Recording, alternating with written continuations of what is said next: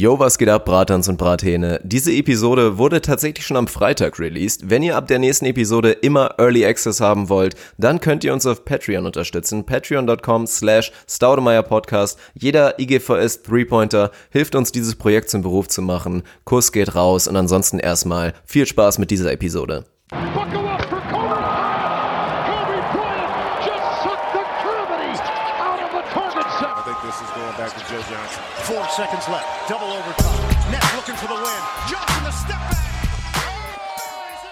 Moin und herzlich willkommen zu eurem NBA Podcast ins Gesicht von Staudemeyer. Und endlich geht es wieder los. Also das fühlt sich jetzt wirklich wie eine kleine Premiere an unseres neuen Modells. Werden wir natürlich noch mal ein kleines bisschen darauf eingehen. Ihr habt die letzte Episode gehört, die war scheiße langweilig, aber jetzt geht endlich wieder los. Mein Name ist Dirk Funk und mit in der Leitung darf selbstverständlich nicht fehlen. Die lebende Legende, das Biest unter dem Korb, das einzige Double von Yusuf Nurkic, was es gibt und er sieht trotzdem besser aus. Arne Tegen, moin. Moin Mahlzeit, Bienvenidos natürlich auch von mir. Ich bin maximal gehypt, vielen Dank fürs Airhorn, ich habe es lange nicht mehr gehört. An alle Schlagerfans da draußen, macht einfach, ich glaube es geht schon wieder los von Roland Kaiser an und stimmt euch damit auf diese neue Episode ein. Wir sind wieder am Start. Das wievielte Comeback ist es, ist die Frage. Sind wir schon zweistellig? Ich bin mir unsicher. Also, wir können irgendwann langsam mal die großen Michael fünf Dublé Dublé Comebacks, sein, ja. die großen fünf Comebacks von IGVS. Da ist dieses hier auf jeden Fall Platz eins, denn dieses wird das nachhaltigste aller Comebacks sein. Habe So ich eigentlich Comeback gesagt? Weil ich hatte ja eigentlich auch in dem Untertitel der letzten Episode unsicher. stand, don't call it a comeback, weil es ist ja selbstverständlich kein Comeback. So, wie gesagt, haben wir in der letzten Episode darüber geredet, was das Ganze hier vor sich hat. Wir müssen natürlich, ja, weiß ich nicht, ob wir es direkt raushauen wollen. Also erstmal, klar, dass das Modell, wie gesagt, schon solide ist und dass es Potenzial hat zu funktionieren. Das wussten wir, beziehungsweise war ja der einzige Grund, warum wir es überhaupt gemacht haben. Sonst wären wir einfach wahnsinnig. So, aber wie gut es jetzt angenommen wurde und mit wie viel Vertrauen uns da wirklich etliche Leute begegnet sind. Also ich weiß nicht, ich glaube über 200 Supporter, neue waren es jetzt echt innerhalb von, weiß ich nicht, 36 Stunden. Das ist schon krass. Also von daher, riesen Shoutout, wirklich an die Jungs und, und Mädels. Ich glaube hauptsächlich Jungs, aber ein paar Mädels sind vielleicht auch dabei. Großartig. Und dementsprechend kann man nur mit maximaler Motivation in die neue Episode gehen. Absolut. Also wir küssen eure Augen, eure Nüsse und die liebsten Körperteile für den Support. Wir haben sensationelles Feedback bekommen. Es gab auch einen kleinen Shitstorm, wobei ich im Nachhinein ehrlich gesagt gering. ein bisschen, Der war echt wenig. Ja, ich bin War ein bisschen enttäuscht. bisschen enttäuscht, Ich bin wirklich. Mhm. enttäuscht. Ich, ich dachte, dass hier ein bisschen, also wirklich ein bisschen mehr Gegenwind kommt. Kam vereinzelt, aber das äh, überwältigende Feedback war sehr, sehr positiv. Sie sind uns die Türen eingerannt. Ihr seid uns die Türen eingerannt. Ich glaube 213 neue Patreoneten. Da müssen wir uns auch mal bis sofort für einfallen lassen sind es bis heute, bis jetzt gerade, also sensationell. Da sind wir schon auf einem sehr, sehr guten Weg und glaube ich, äh, gibt uns beiden auch nochmal so ein bisschen das Gefühl, dass der Weg, den wir da eingeschlagen haben, funktionieren kann. Nicht nur bei uns irgendwie im Kopf, als wir uns das alles auf dem Reißbrett überlegt haben, sondern auch in der wunderschönen Realität. Von daher siebenfaches Chapeau Klack an jeden, der schon dabei ist. Und wer gar nicht weiß, wovon wir reden, hört am besten nochmal die letzte Episode und besucht uns vielleicht mal auf patreon.com slash Staudemeyer Podcast. Dann wisst ihr auch, worum es geht. Ja, das werden wir am Ende vielleicht auch noch ein bisschen pluggen, aber jetzt wollen wir natürlich erstmal ein kleines bisschen loslegen. Und ich finde aber ganz geil, jetzt wirklich dieser Arbeitstag, dieser Donnerstag, da haben ja auch ein, zwei Leute dran gezweifelt, aber der setzt sich halt wirklich durch. Also ich habe eben schon gesehen, weil du hast ja einen krassen Instagram-Post rausgehauen, finde ich Ist so, übrigens auch ist ganz so. geil, nachdem wir unser Rebranding gemacht haben und dann so, wir haben so irgendwie telefoniert und dann, Digga, hast du das mal gesehen, wenn die bei Insta irgendwie so drei Bilder machen nebeneinander und das ist dann so eins, das ist total sick. Lass das auf jeden Fall machen. Sah auch wirklich total geil aus und jetzt macht Ja, bis den vierten Post und er sitzt da in seiner Batman-Hose bei schlechtem Licht und dann so Daumen hoch, Episode geht gleich los. Aber das ist geil, das ist genau der Content. Ja, das ist echt guter Content, finde ich. Finde ich, also feiere ich. Ich sehe, das kann man jetzt nicht sehen, aber bei mir Thema Arbeitstag. Ich bin jetzt gerade vom Training gekommen, habe nicht geduscht, habe nur mein klatschnasses Shirt ausgezogen und sitze jetzt hier wirklich richtig asozial, oberkörperfrei mit einer Zipperjacke, aber offen. Weil so Zipper, Ach oberkörperfrei ist halt eine Scheißkombination. Haare natürlich komplett durch. Ich werde, glaube ich, mal ein bisschen Insta-Story machen während der Episode. Keine Ahnung. Vielleicht kann man das dann auch nachvollziehen. Aber ja, so ist es. Donnerstagabend, Arbeitstag, IGVS-Tag, finde ich richtig geil. Wir müssen auf jeden Fall auch nochmal die großen fünf Outfits, in denen wir schon einen Podcast aufgenommen ma- äh, haben, machen. Weil, also ich glaube, mein Highlight, mein Platz eins ist tatsächlich einfach, als ich tatsächlich nur ein T-Shirt anhatte und wirklich nichts anderes. Hat mir gefallen. Heute ist es die Batman Radler. Ja, ist so. Dafür haben wir jetzt, ganz ehrlich, wir haben jetzt vier Instagram-Posts innerhalb von, boah, fünf Tagen. Career High. Ich glaube, Career High. vier, vier Instagram-Posts haben normalerweise so neun Monate gedauert in den letzten paar Jahren. Von daher sind wir, glaube ich, auch da auf einem ganz guten Weg. Du musst jetzt einfach nochmal schnell nachlegen. Wir müssen einfach immer drei Posts in Folge machen, damit dieses wunderschöne Bild unten, was wir uns überlegt haben, auch längerfristig steht. Oh Gott, okay. Dann bin ich mal gespannt, was man da machen muss, damit das da wirklich zu deinem jetzt letzten Post passen kann. Naja, müssen wir mal schauen. Also, was haben wir heute vor? Für alle, die jetzt vielleicht auch sogar neu dazugestoßen sind, wobei das eigentlich überhaupt nicht sein kann. Also, wir knüpfen natürlich nahtlos an dem an, was wir eigentlich die ganze Zeit gemacht haben, als wir noch komplett aktiv dabei waren. Wir werden heute das erste Mal natürlich auch wieder eine Rubrik mit dabei haben. Eine relativ neue tatsächlich. Also, ich werde dich schön, wir hatten mal damals den Hot Seat. Der hat dann irgendwann so diese Pokémon-Weiterentwicklung gehabt von Bisasam zu Bisaflor, wurde dann so ein bisschen Bisa zu... Knosp. Bisa Knosp ist Ach, dieser, ach du Scheiße, Hardcore-Fail. Hardcore-Fail. Oh, das werden mir jetzt ein paar, glaube ich, böse Schnitt. nehmen. Ja, Schnitt und wieder zurück. Nein, Quatsch. Und ja, das Ganze ist dann Blinker links geworden. Das ist eine äh, sehr, sehr schöne, sehr intensive Rubrik, die wir da auf jeden Fall haben. Und da werde ich Arne mal richtig schön die Mangel nehmen später. Dazu werden wir natürlich auch ein bisschen, ja, on-topic einfach natürlich auf die Offseason ein bisschen eingehen. Wir haben uns natürlich ausgerechnet, vor dem Saisonstart, fünf Episoden an der Zahl werden jetzt auf jeden Fall noch kommen.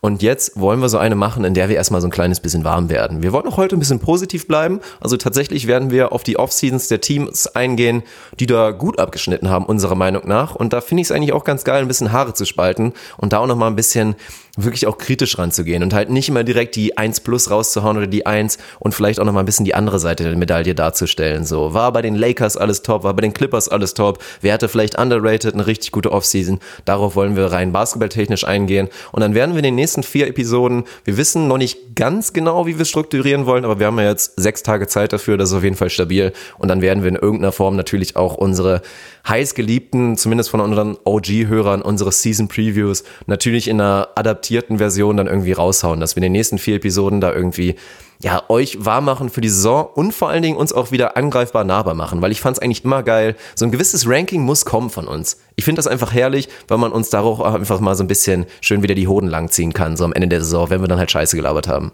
Ich weiß nicht, ob ich an der Stelle wirklich akuten Bedarf habe, was langgezogene Hoden angeht. Aber gut, lassen wir das einfach mal so stehen. Nein, also wir sind ja bekannt dafür, dass die Titten hier wirklich vom, vom Start weg auf den Tisch kommen und wir uns da auch gerne angreifbar machen. Haben in der Vergangenheit schon Saisons gehabt, wo ich sagen würde, haben wir einen extrem guten Job gemacht, was unsere Prediction-Rate anging. Lief auch schon mal anders. Also ich bin gespannt, wie es dieses Jahr läuft. Ansonsten hast du richtig gesagt, wir werden uns ein bisschen mit der Offseason, also ein bisschen rückblickend, erstmal in dieser Episode, ja, einfach wieder, wieder reintalken. Also ganz ehrlich, ich habe auch das Gefühl, so, meine, meine Methodik, wollte ich gerade sagen, meine Rhetorik, siehst du, da fängt schon an, ist auch ein bisschen unterentwickelt. Also die hat sich eher so wieder von Bisa Knosp in Richtung Bisa Samen entwickelt, also so ein bisschen Rückentwicklung. Also da muss ich erstmal wieder mich ein bisschen reingrinden. Du bist ja immer noch total im Saft dank deines äh, Volleyballprojekts. Ich bin gespannt, wie das läuft. Ich habe noch ein Off-Topic-Thema hinten raus, was ich mit dir Oh, bin ich besprechen möchte. extrem gespannt. Ja, vielleicht schon so ein kleiner Vorgriff auf die erste Off-Topic-Episode, die für unsere Supporter dann demnächst mal kommen wird. Bin ich mir unsicher, aber ich glaube, es hat Potenzial, auf jeden Fall eine anderthalb Stunden Episode zu werden, wenn wir dann uns dem Thema mal richtig en Detail widmen. Aber will ich heute erstmal so ein bisschen, ja, mal ein bisschen warm werden. Also ich freue mich wie ein kleines Kind und dann würde ich sagen, lass uns einfach mal, einfach mal loslegen. Ja, dann kommen wir doch einfach mal auf die Offseason. Und wie gesagt, wir wollen heute mal durchweg positiv sein, was für uns auch nicht unbedingt der gewöhnliche Weg ist, weil normalerweise geht es eigentlich in der Offseason für uns los, mal die beschissenen Teams hinten raus dann einfach mal einzuleiten. Fand ich auch immer sehr spannend, aber jetzt fangen wir einfach mal positiv an. Und ich will eigentlich mal direkt so ein bisschen aus dem Weg bringen.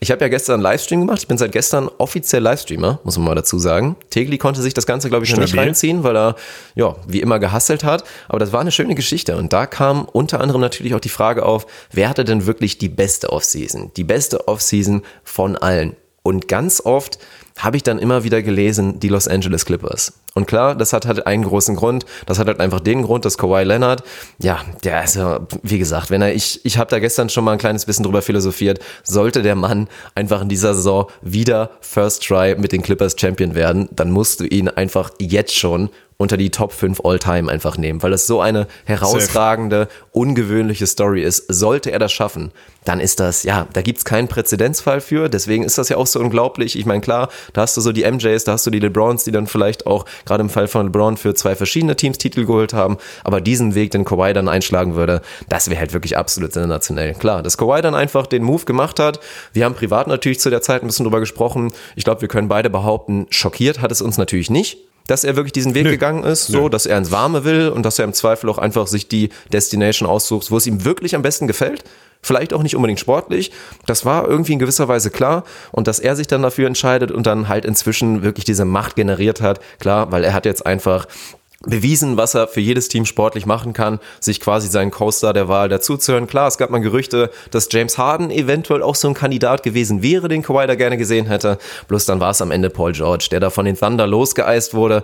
Und das halt wirklich für ein historisches Paket. Und wir werden darüber diskutieren müssen. Ich glaube, rein aus dem Grund, Kawhi und Paul George vereinen zu können bei den Clippers, sind die Clippers natürlich auch ein Gewinner, wenn nicht sogar der große Gewinner. Aber ich bin mal gespannt, wir werden gleich auf die Details natürlich nochmal eingehen, was die Thunder jetzt da wirklich alles bekommen haben. Aber boah, erster Eindruck, also lässt du dich, du bist ja auch Fan von beiden, lässt du dich da auch so ein kleines bisschen quasi von blenden, dass du einfach sagst, boah, nenn mir die Argumente gar nicht. Wenn die beiden zusammen in der Offseason zu einem Team gehen, dann kann das nur ein 1 Plus sein, oder wie siehst du das? Also ich lasse mich ja grundsätzlich gerne blenden, wie wir alle wissen, das ist schon eines meiner Hobbys.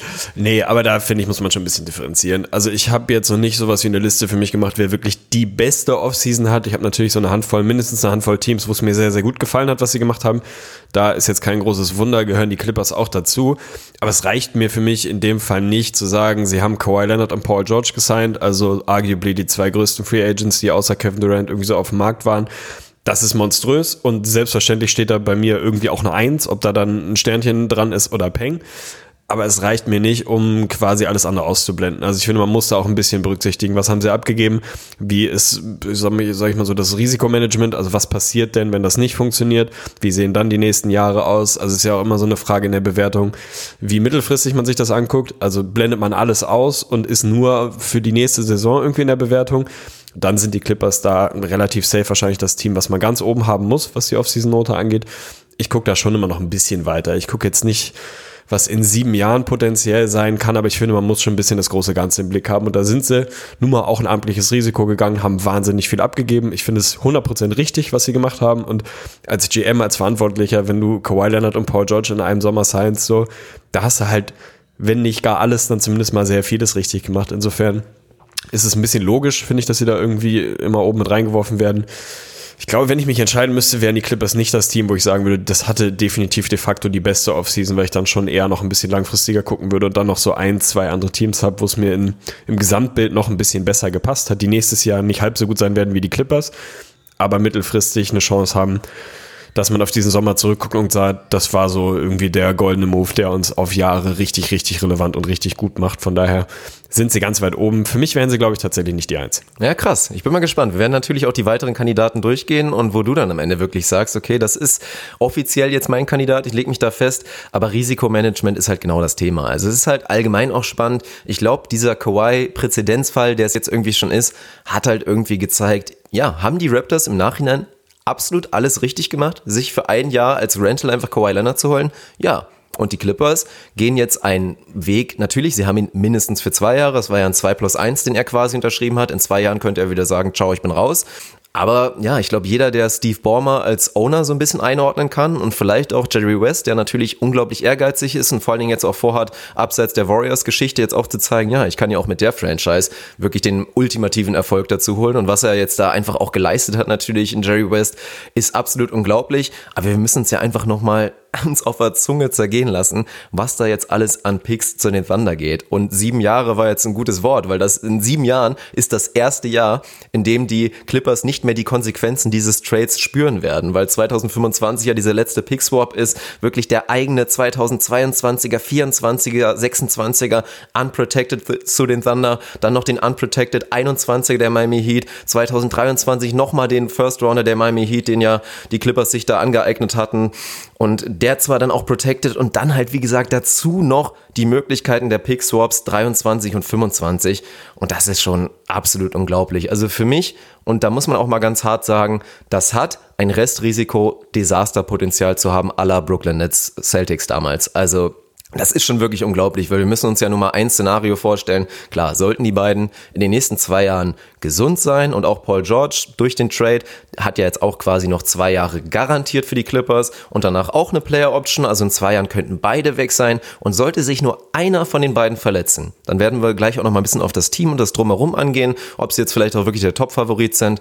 Ja, dann sind die Clippers für mich aus der absoluten Contention für den Titel raus Und dann hast du auch keinerlei Garantie, dass entweder beide bleiben oder dass nur einer bleibt. Und dann dieses Aftermath, was da wirklich dabei mitspielt, boah, fällt mir schwer, Vielleicht auch, weil ich jetzt von beiden einfach nicht so der krasse Fan bin. Also sportlich ohne jeden Zweifel, wie gesagt. Aber dann bin ich da vielleicht nüchterner und denke mir so, boah, die Clippers könnten echt in fünf Jahren einfach, ja, das könnte absolut desaströs laufen. Dann reden wir nicht nur von den verlorenen First-Roundern, dann wirklich auch noch von einem Jahr 23 und 25. Und über die Thunder werden wir auf jeden Fall noch sprechen, weil die hatten natürlich aufgrund dieses Halls, den sie da gemacht haben durch diesen Deal, für mich auch eine gute Offseason. Und das Drumherum, was da gab, Absolut. könnte es halt wirklich auch faktisch so sein. Klar sind die Clippers so selbstbewusst zu sagen, wir wollen weiterhin das beste Team in LA sein, obwohl LeBron da jetzt ist und AD da ist, ist uns alles scheißegal. Wir werden 2023 und 2025 definitiv besser sein als die Trash Thunder. Von daher ist der Pick Swap eh mehr oder weniger egal. Aber ey, wer weiß. Also für mich gibt es ein absolutes Szenario, in dem bei den Clippers der absolut alles brennt und dann selbst auch 23 und 25 die Thunder da weiterhin von profitieren werden von dem Deal. Das Szenario gibt es zu 100 Prozent. So dieser Brooklyn Nets, äh, diese Brooklyn Nets Analogie ist natürlich, liegt so ein bisschen auf der Hand. Ich finde sie nachvollziehbar. Ich sehe ein bisschen geringeres Risiko bei den Clippers jetzt. Sie haben ähnlich viel abgegeben. Also wir erinnern uns an die vier First Runner, die, die die Nets damals abgegeben haben und die jetzt in einer Situation sind, in der sie nur sind, was Sean Marks arguably der beste GM aller Zeiten ist oder zumindest gerade beginnt einen Case dafür zu machen. Ansonsten wären die Nets im Normalfall immer noch komplett ja. in der Versenkung und das wirklich viele, Und so viel viele, Kapital viele Jahre. haben die Celtics halt im Nachhinein auch gar nicht geschlagen aus der ganzen Nummer. Ne? Es lief dann halt doch so ein bisschen absolut. unglücklich klar. Also kann auch genauso laufen. Dann war es einfach glorreich und dann wird man im Nachhinein sagen, boah, was für ein mutiger Trade. Aber ja, ist schon krass. Ja, für mich ist einfach das, was die Clippers bekommen haben, noch besser als das, was die Nets damals bekommen haben und das Basspotenzial Ja, deutlich geringer. Also du hast halt mit Kawhi und Paul George eigentlich nur in Anführungsstrichen das Szenario Verletzung, in dem das wirklich gar nicht funktionieren kann. Sie sind für mich der Titelfavorit, mit Sicherheit nicht so klar, wie viele andere das sehen. Also ich lese da sehr, sehr häufig davon, dass sie der absolute Top-Favorit sind. Das sehe ich nicht so. Sie sind für mich wahrscheinlich, wenn ich mich festlegen muss, das Team, was es erstmal auf dem Papier zu schlagen geht, gehören ganz oben mit rein, keine Frage. Aber natürlich hast du das Szenario, lass sie mal dieses Jahr nicht den Ring holen und nächstes Jahr im Zweifel auch nicht, weil du dann auf einmal noch ein größeres Powerhouse in deiner gleichen Stadt hast oder weil die Warriors nochmal nachlegen oder was auch immer, weil Kevin Durant bei den Nets wieder da ist und noch jemand dazukommt, was auch immer. Also ich glaube, dass einfach mittlerweile so viele Teams heute und irgendwie für die nächsten ein, zwei Jahre in der Situation sind, dass sie absurd gut sein können, dass sie eben für mich nicht dieser riesige Favorit sind. Für mich wäre das ein Szenario gewesen, in dem ich gesagt hätte, das ist die perfekte Offseason, wenn ich jetzt gesagt hätte, die Clippers sind der ganz klare Favorit. Also wenn die Offseason auch der anderen Teams und die Gesamtkonstellation der Liga so gelaufen wäre, dass sie jetzt hoher, großer Favorit wären, so wie meinetwegen die Warriors die letzten Jahre, dann würde ich sagen, Risikomanagement vollkommen in Ordnung, so du hast halt eine sehr, sehr große Chance auf den Ring. So sind sie für mich jetzt ein Team, was da mitspielt. Aber mehr auch ehrlicherweise nicht. Und dann finde ich wiederum auf der anderen Seite das Risiko ganz schön groß. Und das ist halt wirklich das Also, Krasse, ne? ja. Weil, weil gerade in einem Jahr, wo die Warriors ihren besten Spieler vermeintlich, meiner Meinung nach nicht unbedingt, aber vermeintlich verlieren, ihren Finals MVP verlieren aus zwei Jahren und natürlich dann auch noch diese schlimme Verletzung von Clay Thompson dazu haben, reden wir halt nicht darüber, dass die Clippers jetzt genau da waren und wie gesagt, der absolute Top-Favorit sind. Nein, sie sind halt genau in diesem, boah, Top 4, in dieser Top 4, in dieser Top 5 und Ja. der Westen ist einfach wide open. Und das ist halt genau der Punkt. Und wir haben ja bisher noch gar nicht drüber geredet. Also ich meine, wir haben die ganzen Picks genannt, wenn es nicht schon reichen würde, aber das ist ja auch das Ding. Ich nehme diesen Trade so ein bisschen so wahr. Es ist halt nicht nur ein Trade für Paul George in der Blase. Nein, was natürlich da irgendwie mit zugehört, sie haben sich quasi auch Kawhi Leonard damit dazu getradet. Weil es war ja von Anfang an klar, Kawhi Leonard ist kein Solo-Paket, der will seinen Coaster mit dazu haben. Und wenn du Kawhi Leonard signst, dann garantierst du ihm, Digga, wir werden wirklich alles machen und absolut alles in die Waagschale werfen, um deinen Spieler der Wahl zu bekommen. Harden war scheinbar irgendwie nicht möglich oder keine Ahnung, aber wenn du Paul George willst, dann werden wir wirklich alles machen, um ihn loszueisen. Das ist passiert und dafür sind ja dann auch noch Shea Gilgis Alexander ja auch noch gegangen. Für mich, also ich bin auf jeden Fall ein Fan und da haben die Thunder wirklich eigentlich den perfekten Kandidaten bekommen. Erstmal jemanden, einfach ein Talent, was du wirklich darauf bauen kannst und aber halt auch unterschätzt mit Gallo, boah, also zumindest über Phasen den zweieinhalb besten Spieler oder vielleicht sogar den zweitbesten Spieler. Ich weiß nicht, wo du jetzt Lou Williams noch einen mit ordnen willst, aber es gab mal wirklich eine Phase der Saison, es gab so eine Periode von so 40 Spielen, da waren für mich Tobias Harris und Danilo Gallinari gleichwertig, weil der Junge hat unterschätzt einfach fast eine All-Star-Saison gespielt und das ist halt auch ein herber Verlust, muss man ganz ehrlich sagen. Total. Also du gibst mit, mit Gallo jemand ab, der letztes Jahr fast 20 gescored hat, lange so auf 50, 40, 90 Kurs war, den dann am Ende nicht halten konnte, aber eine, eine monströse Saison gespielt hat. Für seine Verhältnisse unglaubliche 68 Spiele gemacht. Das ist nicht unbedingt das, womit man bei ihm heutzutage noch rechnet, war die letzten Jahre in der Regel deutlich weniger. Also das ist definitiv, wenn er denn fit ist, ein großer Verlust. Und dann natürlich SGA, Alter. Das ist nun mal jemand, dem man zumindest mal mindestens All-Star-Potenzial zusprechen muss. Riesentalent, jemand mit einem geilen Skillset, der wirklich, wirklich wehtut. Das wäre für mich dann so die Krone gewesen, wenn du ihn irgendwie hättest behalten können und trotzdem Kawhi und Paul George dazu bekommen. Das dann ein bisschen viel verlangt. Ansonsten haben sie für mich, und das macht die Offseason dann auch wieder noch ein kleines bisschen besser, es ist halt schon, wenn ich so ins Depth Chart gucke, das ist schon ein bockgeiles Team, Alter. Also so das Resigning von Patrick Beverly gefällt mir wahnsinnig gut. Das ist Ja, schon auch für die Nummer ist okay. Team so, ne? Drei Jahre 40 ja, voll. ist, ist Komplett nicht in Ordnung. wenig für Patrick Beverly, aber das ist völlig in Ordnung. Das musstest du ihm auch zahlen. Ist sein erster großer Vertrag in seiner Karriere und er passt halt theoretisch natürlich geil in dieses Team rein. Ich werde gleich einen Case aufmachen, warum ich mir theoretisch vielleicht auch für eins gerade in dem Konstrukt nochmal jemand anders wünschen würde, aber würde ich auch sagen, ist okay. Und dann halt dazu nochmal Subats geresigned. Das ist halt einfach so, wir haben alle gesehen, was Montrezl Harrell da jetzt geleistet hat in den letzten anderthalb Jahren und das ist geil, aber wenn wir mal im Westen einfach mal gucken, welche Center da, gegen welche Center ein Montrezl dann da spielen will und er macht das immer gut, aber gerade für die Regular Season brauchst du einfach einen Big Body, von daher Subac da, da einfach da nochmal zu resign. Vier Jahre sind natürlich auch viel, da die 28 Millionen, gerade die Länge hat mich ein kleines bisschen überrascht. Jamaica Green, ja, das ist schon so was, da würde ich vielleicht minimale Abstriche weh. machen wollen. So, ist okay, aber ja, als gut würde ich den Deal auch nicht bezeichnen. Nein, als gut wahrscheinlich nicht, aber selbst so ein Mo Harkless dann so tief im Depth Chart, wo er dann da rumlaufen wird, finde ich völlig in Ordnung. Also gerade wenn man sich so defensives Potenzial von diesem Lineup reinzieht, das halt schon heftig. So, also wenn Ja. du da mit einem Beverly, mit einem Kawhi, mit einem Paul George und dann einem Zubac oder Harrell plus irgendwie ein Landry Shamet oder was oder ein Lou Williams dann halt von der Bank, das ist schon ganz schön geil. Also gefällt mir sehr, sehr gut. Reicht mir, wie gesagt, nicht, weil sie für mich nicht der riesige Top-Favorit sind, als dass ich sagen würde, es ist die perfekte Offseason, aber ganz ehrlich, also das ist ja wirklich, da sucht man schon nach explizit Ja, nach Kritik, wenn du halt zwei solche Stars Das will ich dich direkt so. fragen. Und ich glaube, das wird auch bei dir der Grund sein, zumindest versteckt, falls du es noch nicht so sehr vor Augen hast gerade. Ich frage dich jetzt einfach mal, guck in die Historie rein. Wann gab es das letztes Mal einen Champion, der so wenig überdurchschnittliche Passqualität einfach mitgebracht hat? Von Position 1 bis 5. Wir können das durchgehen. Patrick Beverly, wahrscheinlich der Starter. Wir gehen jetzt einfach mal davon aus, dass Lou Williams weiter seine Bankrolle Oh, spielen wahrscheinlich wird. die Mavs. Ja, wobei, er kommt auch nicht hin. Nee, kommt nicht hin. Kommt nicht schon hin. dünn, ja. Die hatten schon Ja, einen in. Jason Kidd einfach mit dabei. Also da musst du so weit runtergehen, dass du, dass wir dann irgendwann bei den O4 Pistons sind. Und selbst die hatten Chauncey Billups mit dabei. Also Patrick Beverly, überdurchschnittlicher Passgeber für seine Position, auf gar keinen Fall.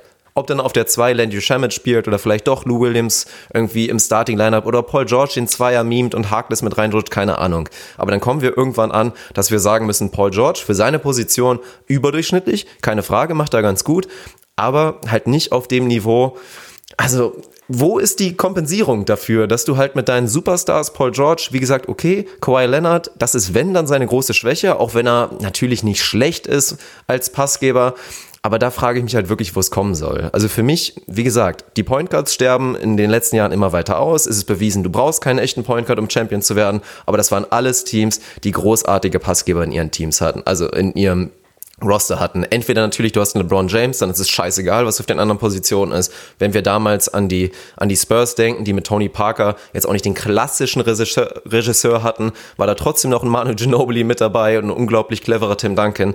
Also das fehlt mir einfach bei diesem Team. Und das ist für mich eigentlich der Hauptgrund, warum ich da wirklich Skepsis habe.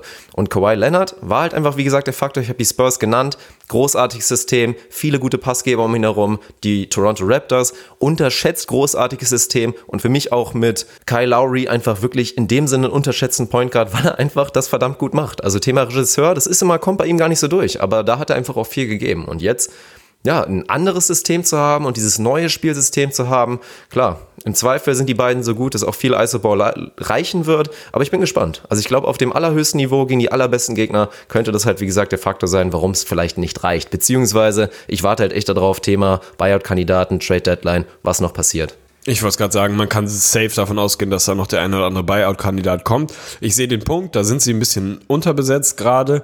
Ich glaube auch, dass der Clippers Basketball nicht so wahnsinnig schön werden wird nächstes Jahr. Also das spricht für mich nicht viel dafür, dass das irgendwie eine wahnsinnig fluide Motion Offense à la Spurs 214 oder was sein wird. Das wird es im Zweifel nicht sein. Das wird relativ isolationsheavy werden. Das ist nun mal auch bei Kawhi in den letzten Jahren ganz klar so der Skill, den er einfach wahnsinnig perfektioniert hat. Auch ein Paul George kann das. Das wird nicht super schön. Ich glaube, dass sie da eine wahnsinnig giftige Defense hinstellen werden und dann am offensiven Ende sich am Ende des Tages auf die individuelle Qualität der beiden verlassen werden. Das wird nicht schön sein, glaube ich. Ich glaube, dass es effizient sein wird. Ich glaube, dass es reichen wird, um sehr, sehr, sehr weit zu kommen. Und ich sehe noch nicht so den Case, dass das wirklich das Problem wird, was ihnen dann am Ende des Tages irgendwie die Titelchancen nimmt. Ich gehe davon aus, dass noch was dazukommt. Playoff-Basketball wiederum ist dann eh wieder ein bisschen eine andere Nummer. Da glaube ich, dass gerade so ein Isolationsball von Kawhi dann halt auch einfach funktioniert. Das hat er nur die letzten Jahre auch bewiesen, dass so Benefit of the Doubt mäßig, das muss man ihm halt einfach attestieren und zugestehen, dass das im Zweifel reichen kann, dass dieser Typ Playoffs spielen kann wie im letzten Jahr, die historisch waren. Mit dem Wort muss man nicht so um sich rumwerfen, aber das waren historisch gute Playoffs von Kawhi Leonard.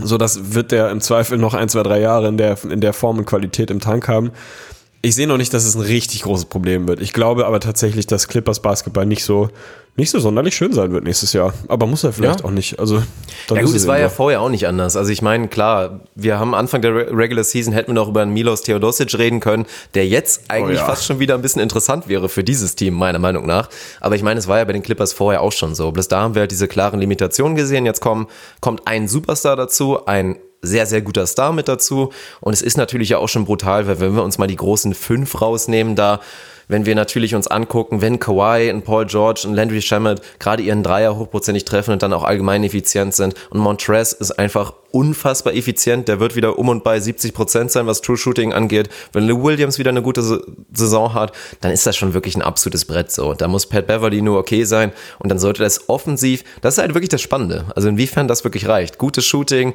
und dann wirklich viel Isoball im Vergleich zu großartigen Passgebern. Das wird eine sehr, sehr spannende Geschichte sein und für mit, ja, wird bei mir auch wahrscheinlich nochmal ein, zwei Synapsen da hinzufügen. Also bin ich echt gespannt.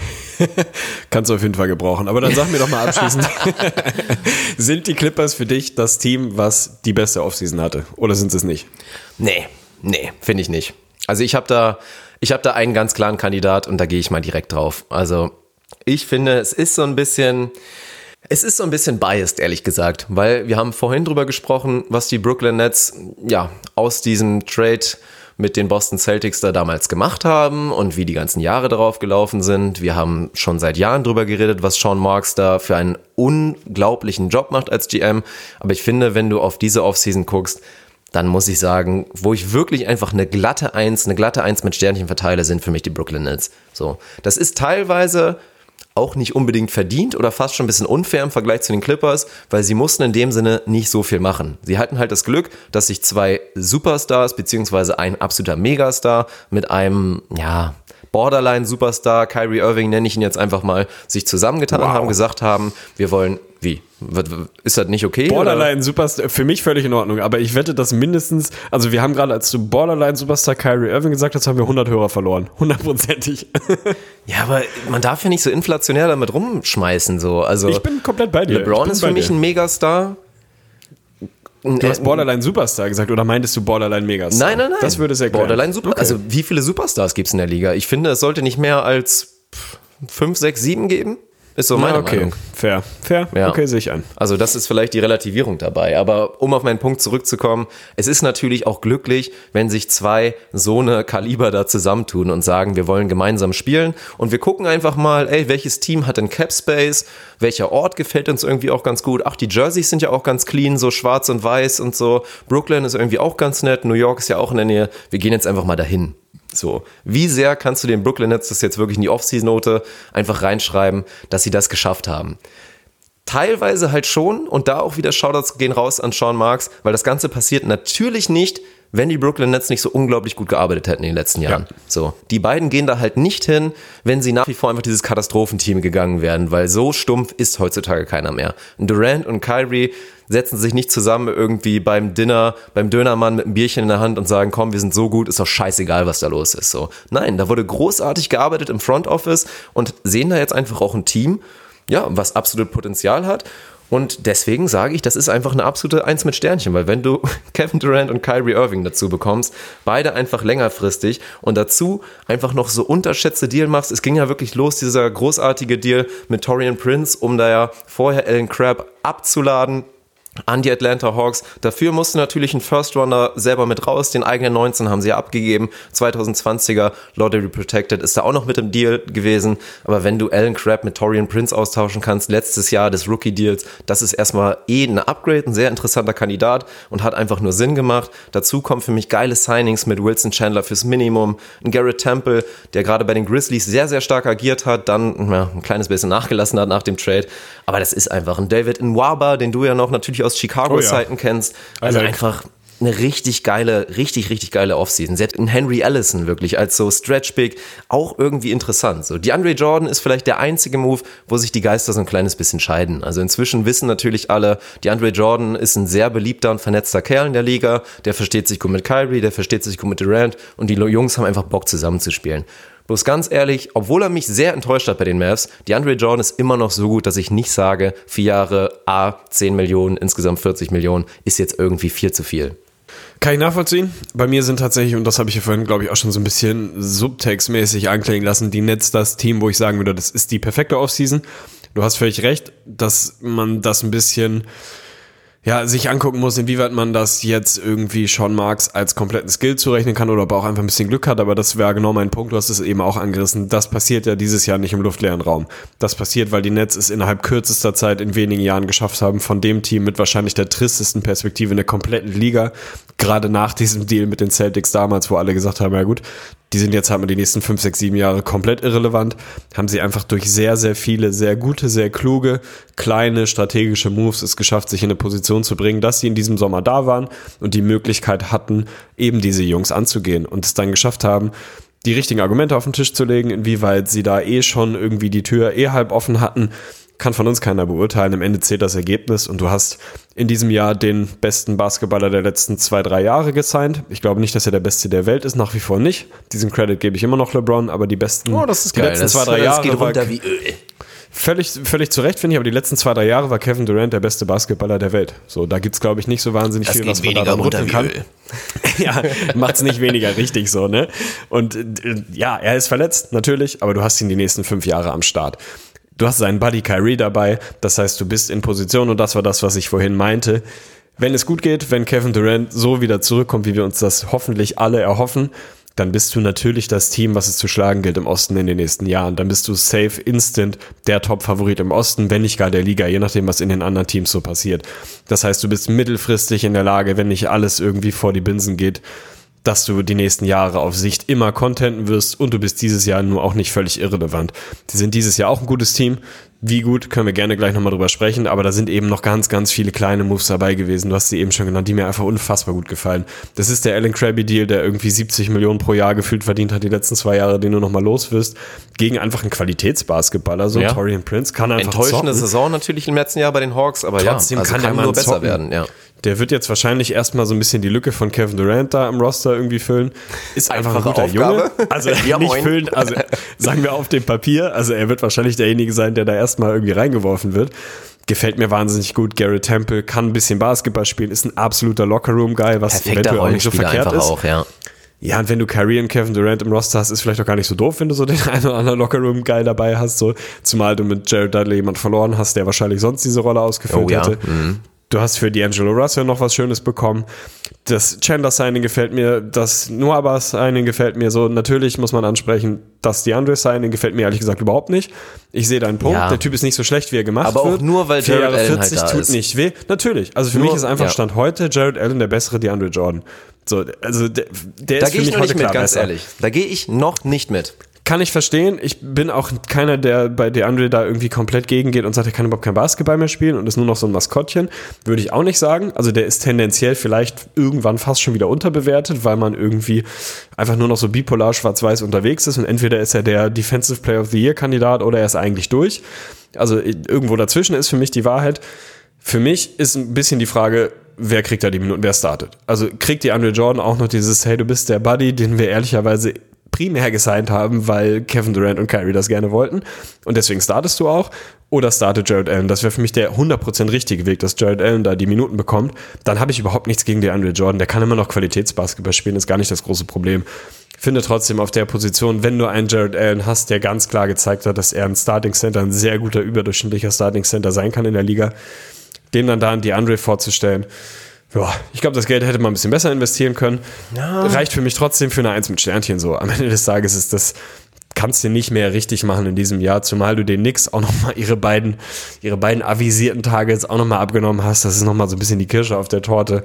Also die Knicks wirklich die nächsten Jahre ein absolutes, unfassbares Katastrophenteam. Ja, gut, Und da die müssen wir nicht drüber in den nächsten Jahren. Ja, aber das tut ja nochmal, also das ist ja, Ja. noch nochmal so ein kleines Ja, bisschen schöner, na ne? klar, das sind zwei maximale Also Daumen wirklich in die Wunde, einfach in die suppende Wunde, auf die du immer wieder rauffällst und die bei jedem kleinen Kontakt aufgeht. Und dann haust du wirklich mit beiden Daumen und unterschätzt, auf dem Daumen kannst du so richtig viel Druck drauf machen. Ja, haben wir Wenn du eine Druck, Faust ja. bildest und du gehst mit beiden Daumen in die Wunde rein. So, so fühlt sich das, glaube ich, für die New York Knicks an. Aber Jared Allen, und deswegen auch die Knicks, finde ich eine interessante Parallele. So, klar, Jared Allen hat schon viel mehr bewiesen als Mitchell Robinson. Aber bei den Knicks muss jetzt die Aufgabe sein, wir featuren Mitchell Robinson so sehr wie es geht. Wir lassen ihn wirklich zocken und lassen ihn wirklich florieren und wir bieten ihm alles. Wir rollen ihm den roten Teppich aus. Ich finde ganz ehrlich, weil die Brooklyn Nets schon im letzten Jahr und spätestens jetzt einfach ein Qualitätsteam sind, ein Team, was im Osten locker für Homecourt contenten kann, hat für mich Jared Allen noch nicht genug bewiesen, um zu sagen, ey, dem gebe ich jetzt 35 Minuten oder so. Von daher, mir ist es scheißegal, wer startet. Meinetwegen ist es die Andre. Wenn die beiden Jungs ihre Minuten splitten, bin ich da sowas von safe mit. Und das finde ich wirklich eine super Sache. Erstmal, wie gesagt, die Andre Jordan. Ich finde ihn inzwischen absolut unterschätzt. Also für mich in der letzten Saison war er eigentlich das Größte. Komplett unterm Radar, hatte einfach mal seine Freiwurfquote auf 70 Prozent verbessert. 70 Prozent von DeAndre Jordan. Das ist einfach wirklich eine Ansage. Klar, seine Eine Sache dazu, eine Sache dazu, Alter, ohne Scheiß. Ich meine, hätte jemand vor der letzten Saison gedacht, dass die Andre Jordan mal einen Technical Free Throw nehmen wird? Ich habe es gesehen. Ich habe dieses Spiel gesehen. Sie haben Ja. einen technischen Freiwurf bekommen und die Andre hat ihn geschossen. Ich meine, Ja. das ist einfach nur spektakulär. Ja, das ist halt, das ist halt wirklich geil. Also klar, war wahrscheinlich, da hat er sich auch wahrscheinlich gefreut, aber das ist so das Ding. Und man, für mich darf man nämlich unterschätzen, ey, Jared Allen, wie gesagt, Riesentalent und ich glaube auch, er hat das Potenzial, sehr schnell besser zu sein als DeAndre Jordan. Aber Stand jetzt würde ich es noch nicht sagen, ey, und er hat einfach jetzt auch einen guten Mentor. Das darfst du nicht unterschätzen. Also er hat jetzt wirklich einfach einen perfekten Wett vor der Nase und wenn die beiden sich gut verstehen, dann sehe ich da wirklich sogar Synergiepotenzial. Also, dass da auch keiner meckern wird und beide fair sind zu sagen, ey, wenn du 23 spielst und oder beziehungsweise wenn ich 23 spiele und du spielst 25, alles cool so oder wer gerade besser drauf ist, bleibt auf dem Court. Ich finde das einfach richtig geil und dann kommen wir halt wirklich zu dem Punkt zurück, ey, zieh dir einfach mal die Nets rein. Die sind selbst ohne Durant in einem Osten, der natürlich, ey, das Talent flieht immer mehr in den Westen, einfach stark sind und einfach deep sind. Wir reden von der Eins, von einem Kyrie Irving, der von einem Spencer Dinwiddie, wo man einfach sagen muss, ja, bester Backup Point Guard vielleicht Maschine. jetzt so. Ja. Dann haben wir einfach natürlich einen Karis LeVert, den man ja fast schon wieder vergessen hat. Tatsächlich, der jetzt natürlich sein großes Comeback feiern wird und weiter zeigen wird, was er da angedeutet hat, so als Borderline fast schon All-Star-Kandidat, so in dem Osten des, des letzten Jahres, bevor er sich verletzt hat. Torian Prince, Joe Harris hat sich bewiesen als einfach richtig guter Junge. Rodion Skoruc einfach eine richtig geile Saison gehabt und dann die fünf einfach super deep. Wilson Chandler, David Nwaba, Garrett Temple habe ich gar nicht erwähnt. Ja, dieses Team ist deep und deswegen Shoutouts gehen raus an Sean Marks und wie gesagt, genau das ist der Grund. Da setzen sich zwei Stars, egal wie man sie jetzt genau bewerten will, einfach quasi ins gemachte Nest, weil da drumherum so viel richtig gelaufen ist und da wirst du so gut rum, rumbauen können, also großartig. Deswegen eins mit Sternchen, eins plus, für mich Brooklyn Nets die Riesengewinner der Offseason und sogar mit ein bisschen Abstand. Bin ich komplett dabei, hab nur noch einen Wunsch. Ich sehe das, was du meinst, auch was Synergien angeht und Mentor und was nicht alles. Ich will trotzdem, dass bei Jared Allen im fucking Minutes per Game Column will ich eine 3 vorne sehen. Und wenn da glatt 30 Minuten stehen, ist das für mich in Ordnung. Ich weiß, was du meinst. Ich glaube nicht, dass die Celtics dieses Jahr ehrlicherweise ein Team sind, was richtig was reißen kann. Um Homecourt Contenten, ja. Für mich ist es trotzdem ganz klar stets unter der Überschrift Übergangsjahr. So gerne mit so viel sportlichem Erfolg wie möglich. Trotzdem ist das für mich so ein ganz klassisches Entwicklungsjahr, wo du nochmal ein Jahr einen Fokus drauf legst, dass sich alles ein bisschen eingroovt, dass sich Kyrie an alles gewöhnt, dass die jungen Leute sich nochmal weiterentwickeln können. Da gehört dann für mich vor allem Jared Allen dazu. Von daher wäre das für mich, selbst wenn du sagst, ey, und wenn dich das fünf Wins kostet, ist mir scheißegal. Die Überschrift der Nets muss sein, sich dieses Jahr in so eine Position zu bringen, dass du Kevin Durant nächstes Jahr in ein schon weitgehend funktionierendes System reinwirfst und dann einfach da bist und sagen kannst, jetzt kann es richtig losgehen. Jetzt wollen wir gewinnen und jetzt wollen wir auch nicht nur irgendwie Conference Finals, jetzt wollen wir einen Ring. So, weil das muss der Anspruch sein mit einem Kevin Durant, Kyrie Irving plus X, kann der Anspruch nur ein Ring sein. Von daher wäre das für mich nochmal so ein, in Anführungsstrichen, Übergangsjahr, in dem du trotzdem gut bist, gut genug bist, dass du safe in die Playoffs kommst und da vielleicht auch echt ein bisschen ein ekelhaftes Team sein kannst. Das waren sie sogar letztes Jahr schon, ohne einen Kyrie Irving. Insofern werden sie das dieses Jahr erst recht sein. Aber das muss für mich die Überschrift sein. Junge Leute entwickeln bei größtmöglichem Erfolg und Punkt. Sehe seh ich persönlich wirklich gar nicht so. Also für mich, abseits der Bucks und der 76ers, auf die wir auch noch kommen werden, auf die 76ers, Thema Offseason, sind für mich die Nets da dann schon dran. Bucks, 76ers, vielleicht meinetwegen, wenn jetzt irgendwer sagt, ey Bucks, ganz klare 1, 76ers, meinetwegen auf 2, Ah, Raptors sind werden wir drüber reden müssen. So, ja, aber danach sind die Nets für mich da. Es gibt einen Case, wo du sagen kannst, ey, vielleicht am Ende der Saison sind im Osten die Nets das drittbeste Team. Und dann reden wir nicht mehr von Transition Year. Und wenn ich jetzt bei Jared Allen auch einfach mal reingucke und dann feststelle, er hat in der letzten Saison im Vergleich zu einer Rookie-Saison schon eine größere Rolle bekommen, so ein bisschen mehr als sechs Minuten mehr gespielt, er ist nicht besser geworden. Seine Stats wurden ein bisschen aufgepumpt, aber er ist kein effizienterer Basketballer geworden, er hat keine Riesenschritte gemacht, was im Zweifel auch alles ganz normal ist. Aber dann lass ihn doch jetzt nochmal genau diese gleiche Rolle spielen mit 25, 26 Minuten per Game und lass ihn einfach wirklich einen besseren Basketballer werden. So, das ist für mich ein Punkt, der so gerade bei vielen Jünglingen, die dann diese einfach, ja, Inflationierung ihrer Minuten dann einfach so automatisch mal mitbekommen, vielleicht auch ein kleines bisschen untergeht. Einfach wirklich früh schon sich darauf konzentrieren, einfach ein effizienterer, besserer Basketballer zu werden und im Zweifel in einer kleineren Rolle. Finde ich völlig okay. Verstehe ich, verstehe ich. Ich will ja nicht, dass der Kerl auf einmal 12 Field Goal Attempts nimmt, darum geht's mir gar nicht. Ich glaube, ich bewerte die Nets einfach in ihrer Ceiling noch deutlich schlechter als du. Wenn es bei mir ein Szenario gäbe, in dem die Nets Conference Finals spielen, würde ich auch sagen, dann fuck das Transition Year, dann sieh zu, dass du dieses Jahr so weit kommst wie möglich. Für mich sind die Bucks, die Sixers und auch die Celtics eine ganz klare Stufe drüber, wo es kein Szenario gibt für mich, in dem die Sixers da, äh, die, die Six, die Nets da am Ende des Tages wirklich besser sind. Und das ist für mich dann so eine Grenze, wo ich sagen würde, ja, also dann kannst du halt, kannst du irgendwie in die Conference Semis kommen, klar, kann, kann das bei den Nets passieren, aber ich sehe den Mehrwert dann irgendwo nicht. Also ich würde alles, alles in diesem Jahr auf das Thema nicht in die Entwicklung Finals kommen, setzen. höchstwahrscheinlich. Und klar, Genau. und wenn du die Grenze ganz klar setzt, kannst du theoretisch sagen, ey, ist doch egal. Aber dann würde ich lieber den Hype, den Hype wirklich einfach steigern, weil ich finde, 50 Wins für die Brooklyn Nets nicht ausgeschlossen. Das sind acht mehr als in der letzten Saison. Ist möglich. Und gerade auch vorher, wir haben in der letzten Saison gepredigt und wir haben auch davor schon so ein bisschen angefangen zu prognostizieren, boah, da tut sich richtig was Geiles zusammen. Gerade auch Thema, was der Coach da wirklich etabliert hat mit dem Spielsystem, extrem modern, viel, viel Pace, viele Dreier. Und der einzige Kritikpunkt war immer so, boah, die haben halt echt keinen richtigen Go-To-Scorer und keinen richtigen Anführer. Das ist im Zweifel dann D'Angelo Russell und wir sind da beide kein Fan. Und der wurde jetzt ausgetauscht mit Kyrie Irving. So. Und bei aller Kritik, die vielleicht berechtigt ist an Kyrie Irving, ist das einfach ein unfassbares Upgrade. So, und ich bin da einfach sehr gespannt drauf. Ich finde es gut, dass du da ein bisschen skeptisch bist, aber ja ich, ja, ich kann mir das schon gut vorstellen. Und das zeigt ja nur, wie scary das dann wirklich sein kann, wenn dann 2020, 2021 ein gewisser Kevin Durant dazu stoßt. 100 Prozent. Also ich pounde bei deinen 50 Wins, aber wirklich, wenn ich Sportwetten machen würde, was wir beide nicht tun, pounde ich mit allem, was ich habe, und das sind aktuell ungefähr 6,20 Euro, pounde ich das andere aber sowas von. Also 50 Wins sind für mich für die Netz nächstes Jahr nicht drin. So, und deswegen kommt, glaube ich, auch ein bisschen unser unterschiedlicher Ansatz da zustande. Aber es ist doch schön, dass wir uns nicht einig sind. Also nicht komplett einig zumindest. Finde ich gut, die Netz für uns beide das Team, was wahrscheinlich die beste Offseason hatte und wahrscheinlich, wenn es sowas gibt, die in Anführungsstrichen perfekte Offseason, viel mehr hätten sie dieses Jahr nicht richtig machen können. Von daher sind es dann am Ende des Tages die Nets, wobei ich noch ein Team habe, boah, was auch echt nicht weit weg ist, ehrlicherweise. Und du Ja, hast sie doch schon ein bisschen direkt raus. angedeutet. Also was heißt nicht weit weg? Da ist schon eine klare Grenze und es wird viele überraschen, weil sie den Spieler, der mir am meisten am Herzen liegt, verloren haben und es sind für mich die Sixers, die eine sensationelle, für mich eine sensationelle Offseason hatte. Natürlich kann man irgendwie den Case machen, dass sie ihren besten Spieler wahrscheinlich, mit besten, einen der besten, ja, der beste Spieler ist Embiid, sagen wir, Embiid ist der beste Spieler, aber schon äh, jemanden, der letztes, vorletztes Jahr ein Borderline Top 10 Basketballer war, mit Jimmy Butler Auch verloren nicht. haben. Trotzdem, vorletztes Jahr war er äh, zumindest mal in der Diskussion um Top 10. Definitiv. Ist auch egal. Nicht das Thema für diesen Podcast. Hast du sogar gesagt, das suche ich selber nochmal raus. Scheißegal. Darum geht's gerade nicht. Aber für mich haben die Sixers dieses Jahr sehr, sehr viel richtig gemacht. Sie haben mit Josh Richard- Richardson für mich den perfekten Mini-Jimmy, wenn man so will, sich irgendwie mit reingeholt, der da ein bisschen besser reinpasst. Wir haben, glaube ich, im vorletzten Podcast auch schon relativ lange über die Sixers geredet, von daher müssen wir es jetzt nicht nochmal in epischer Breite machen.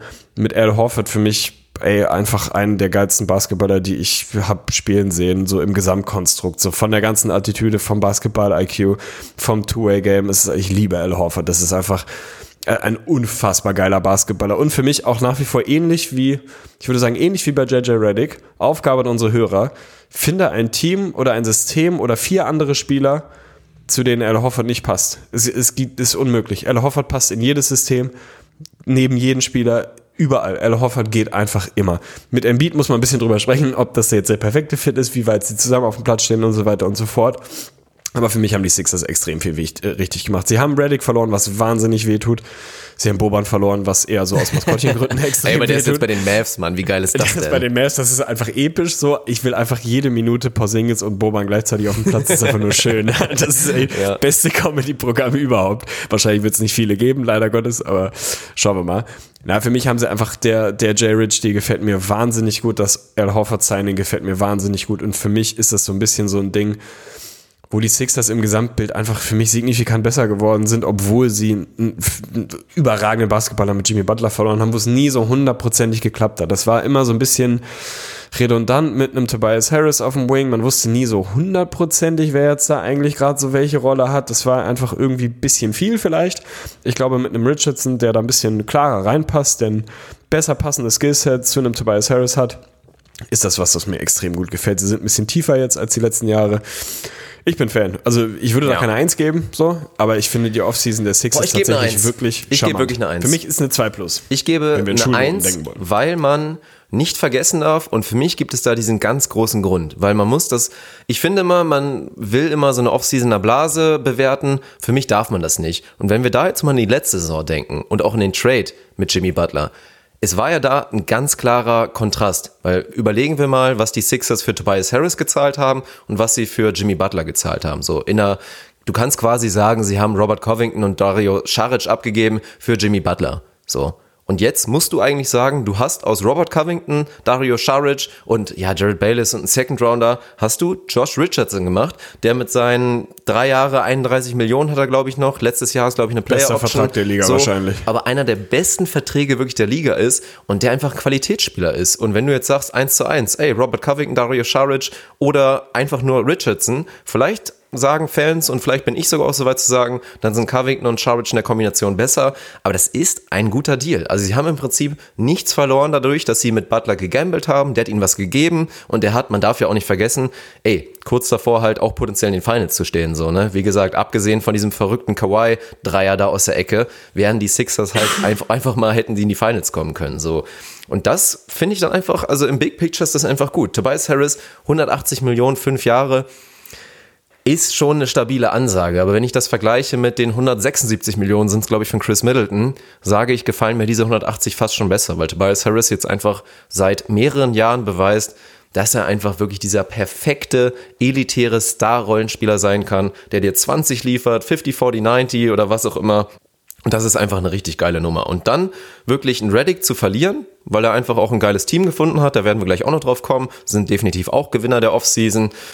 Den dann zu ersetzen mit dem Spieler, der da am ehesten reinpasst, weil ich habe auch gestern im Stream ein bisschen drüber geredet, du kannst JJ Reddick nicht ersetzen. Es gibt keinen Ersatz für JJ Reddick. Das einzige wäre, Wayne Ellington ist nochmal in seiner Prime, weil er ist der schwarze JJ Reddick in Light, oder du machst halt Kyle Korver nochmal jung.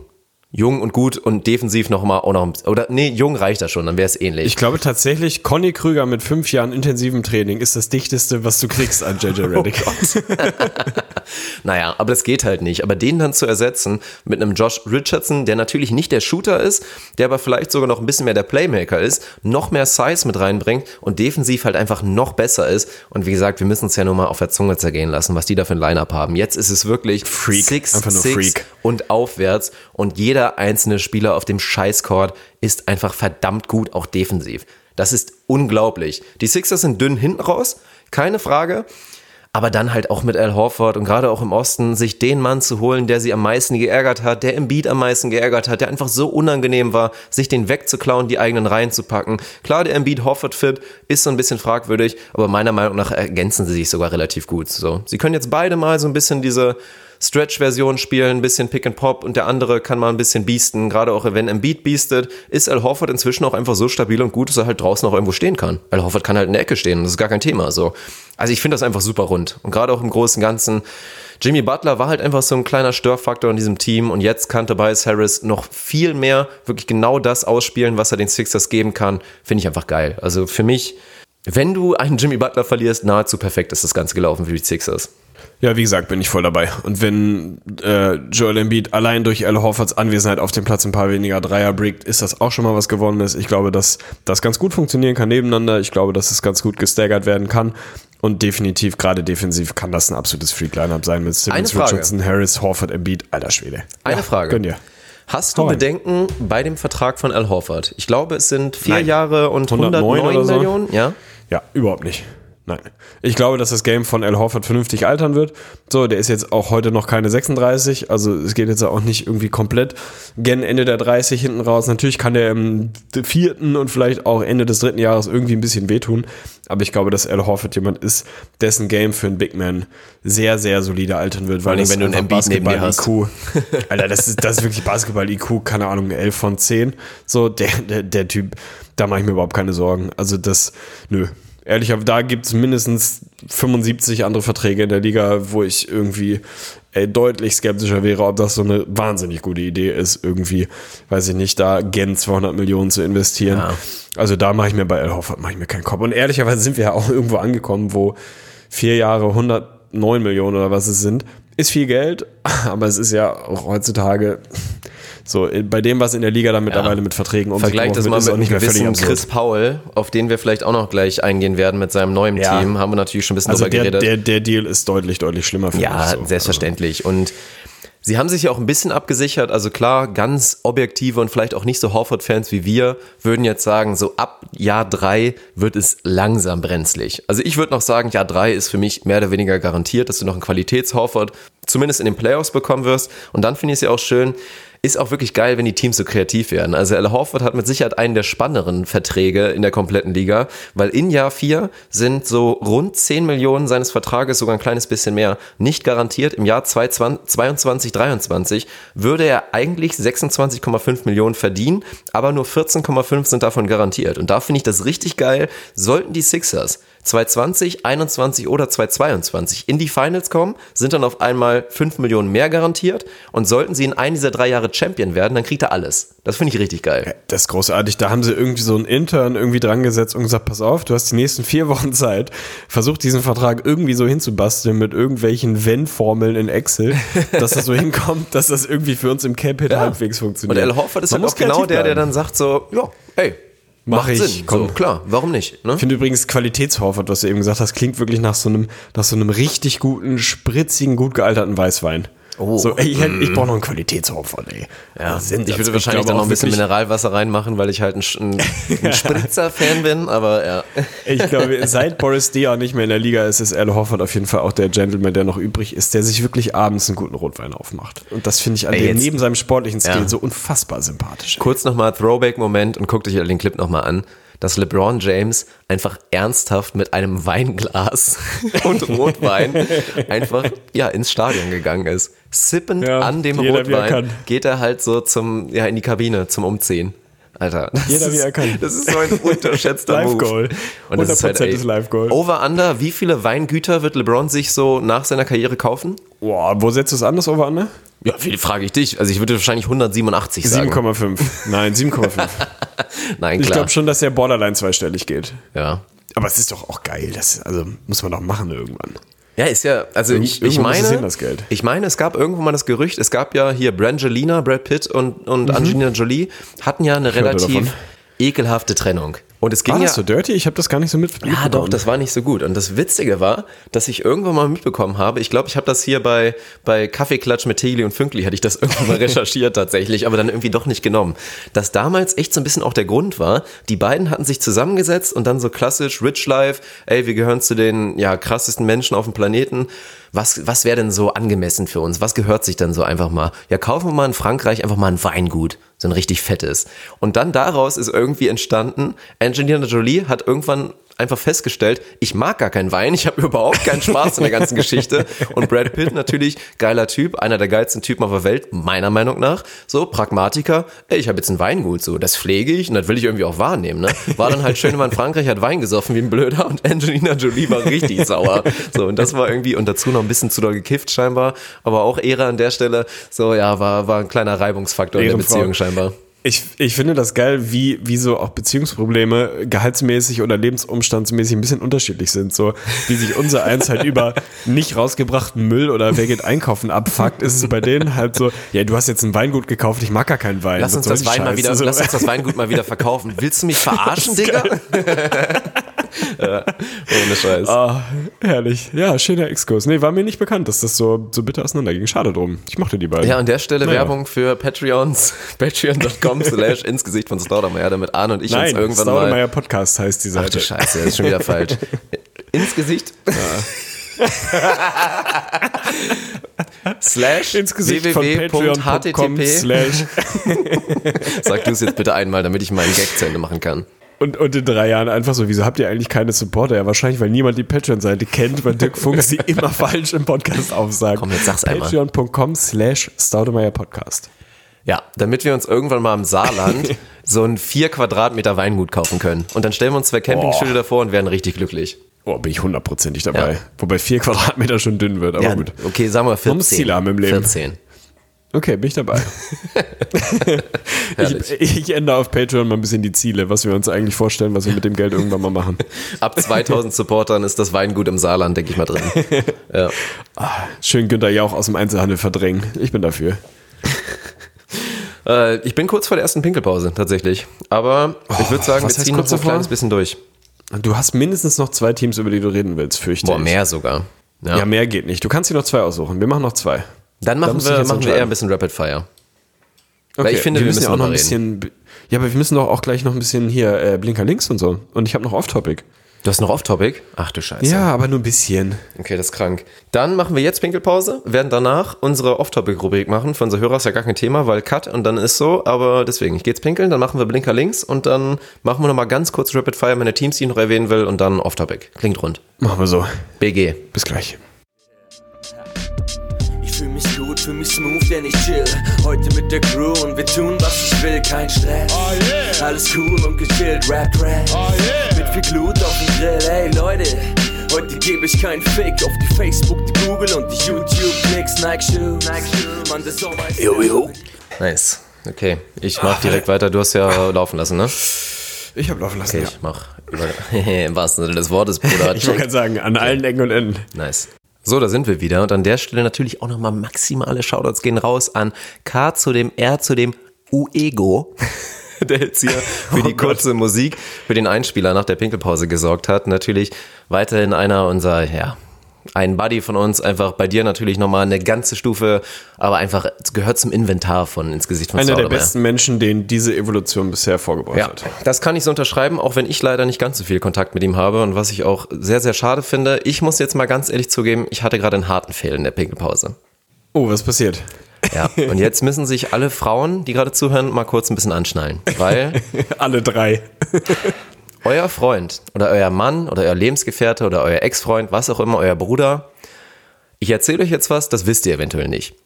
Der hat höchstwahrscheinlich schon mal ins Waschbecken gepinkelt. Das ist so, weil, und alle Männer werden jetzt nicken, die meisten Waschbecken 100%, haben die haben einfach die perfekte Höhe. perfekte Höhe. Du kannst dich einfach wirklich hinstellen, wenn du so Tegen, Fünkli, Gardemaß, ja wobei Arne ist natürlich ein bisschen kleiner, aber wenn du so Gardemaß 1,85 so hast, lächerlich. Es ist so lächerlich. dann kannst du wirklich einfach den Löres wirklich da aus dem Hosenbund nehmen und ihn da einfach reinhalten ins Waschbecken. Und dann lässt du laufen und es ist so geil. Und du lässt parallel halt wirklich einfach auch den Hahn laufen. Und Digga, ohne Scheiß, es ist, ich schwöre dir, es ist hygienischer als normal pinkeln zu gehen. Weil du wäschst es sofort weg. Du kannst Warum? natürlich, am besten Fall hast du noch irgendwie so einen Schwamm und wischt irgendwie ein bisschen nach. Es ist 0% schlimm. Weil ich immer höre so, oh krass, du pisst ins Waschbecken, du perverses Schwein, so. Nee, ich finde es vollkommen in Ordnung. Aber, was ich eben gerade vergessen habe, ist, unser Waschbecken läuft nicht mehr so gut ab. Und eigentlich war auch meine Aufgabe da heute hier mit, keine Ahnung, mit so einem Mittel da reinzugehen, damit er wieder vernünftig läuft. Und jetzt habe ich da halt eben reingepinkelt und dann hing da halt die Lache so ein bisschen länger, ne? Also, ja.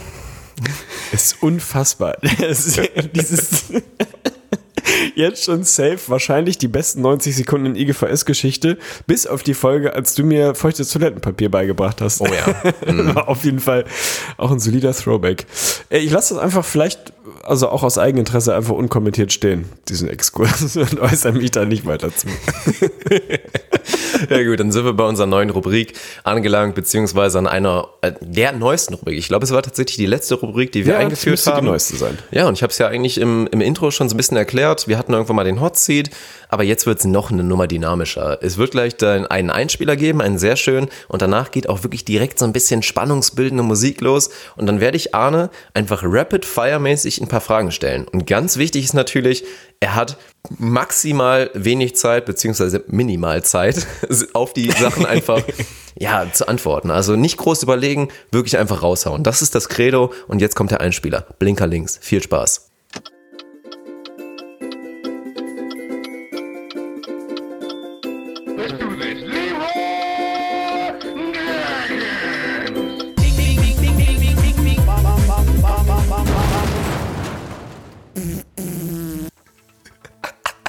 Was jetzt alle Hörer nicht wissen, weil ich das bearbeiten werde. Das war gerade so unfassbar laut für unsere Unfassbar Ohren. Also laut. wirklich krank. Aber es geht los. Blinker links. Also, kurze Backstory. In der letzten Saison habe ich bei meinem Season Preview Ranking auf YouTube die Sacramento Kings auf den 29. Platz der Liga eingeordnet. Ja moin, reiner Experte natürlich. Geworden sind sie am Ende 18. und waren rund um die Explosion von De'Aaron Fox natürlich echt vielleicht die Überraschung der Saison. Und ich frage dich jetzt natürlich, wer werden die neuen Kings 2020? Also das vermeintliche Müllteam, was am Ende alle überraschen wird. Die Phoenix Suns. Ach du Scheiße. Geil. Ich gehe mal davon aus, dass du von Zion Williamson wahrscheinlich noch kein richtiges Spiel gesehen hast. Aber ey, ganz ehrlich, Digga, habe ich halt auch nicht so. Dennoch soll der Hype ja scheinbar real sein. Also frage ich dich jetzt einfach, was sagt dir dein Schlepphodengefühl? Zion Williamson, absoluter Megastar, ein echter Superstar, mehrfacher All-Star oder dann doch vielleicht eher Bust? Total einfach ein echter Superstar. Wenn Prime Gordon Hayward eine 10 von 10 war, welche Stufe sehen wir in dieser Saison?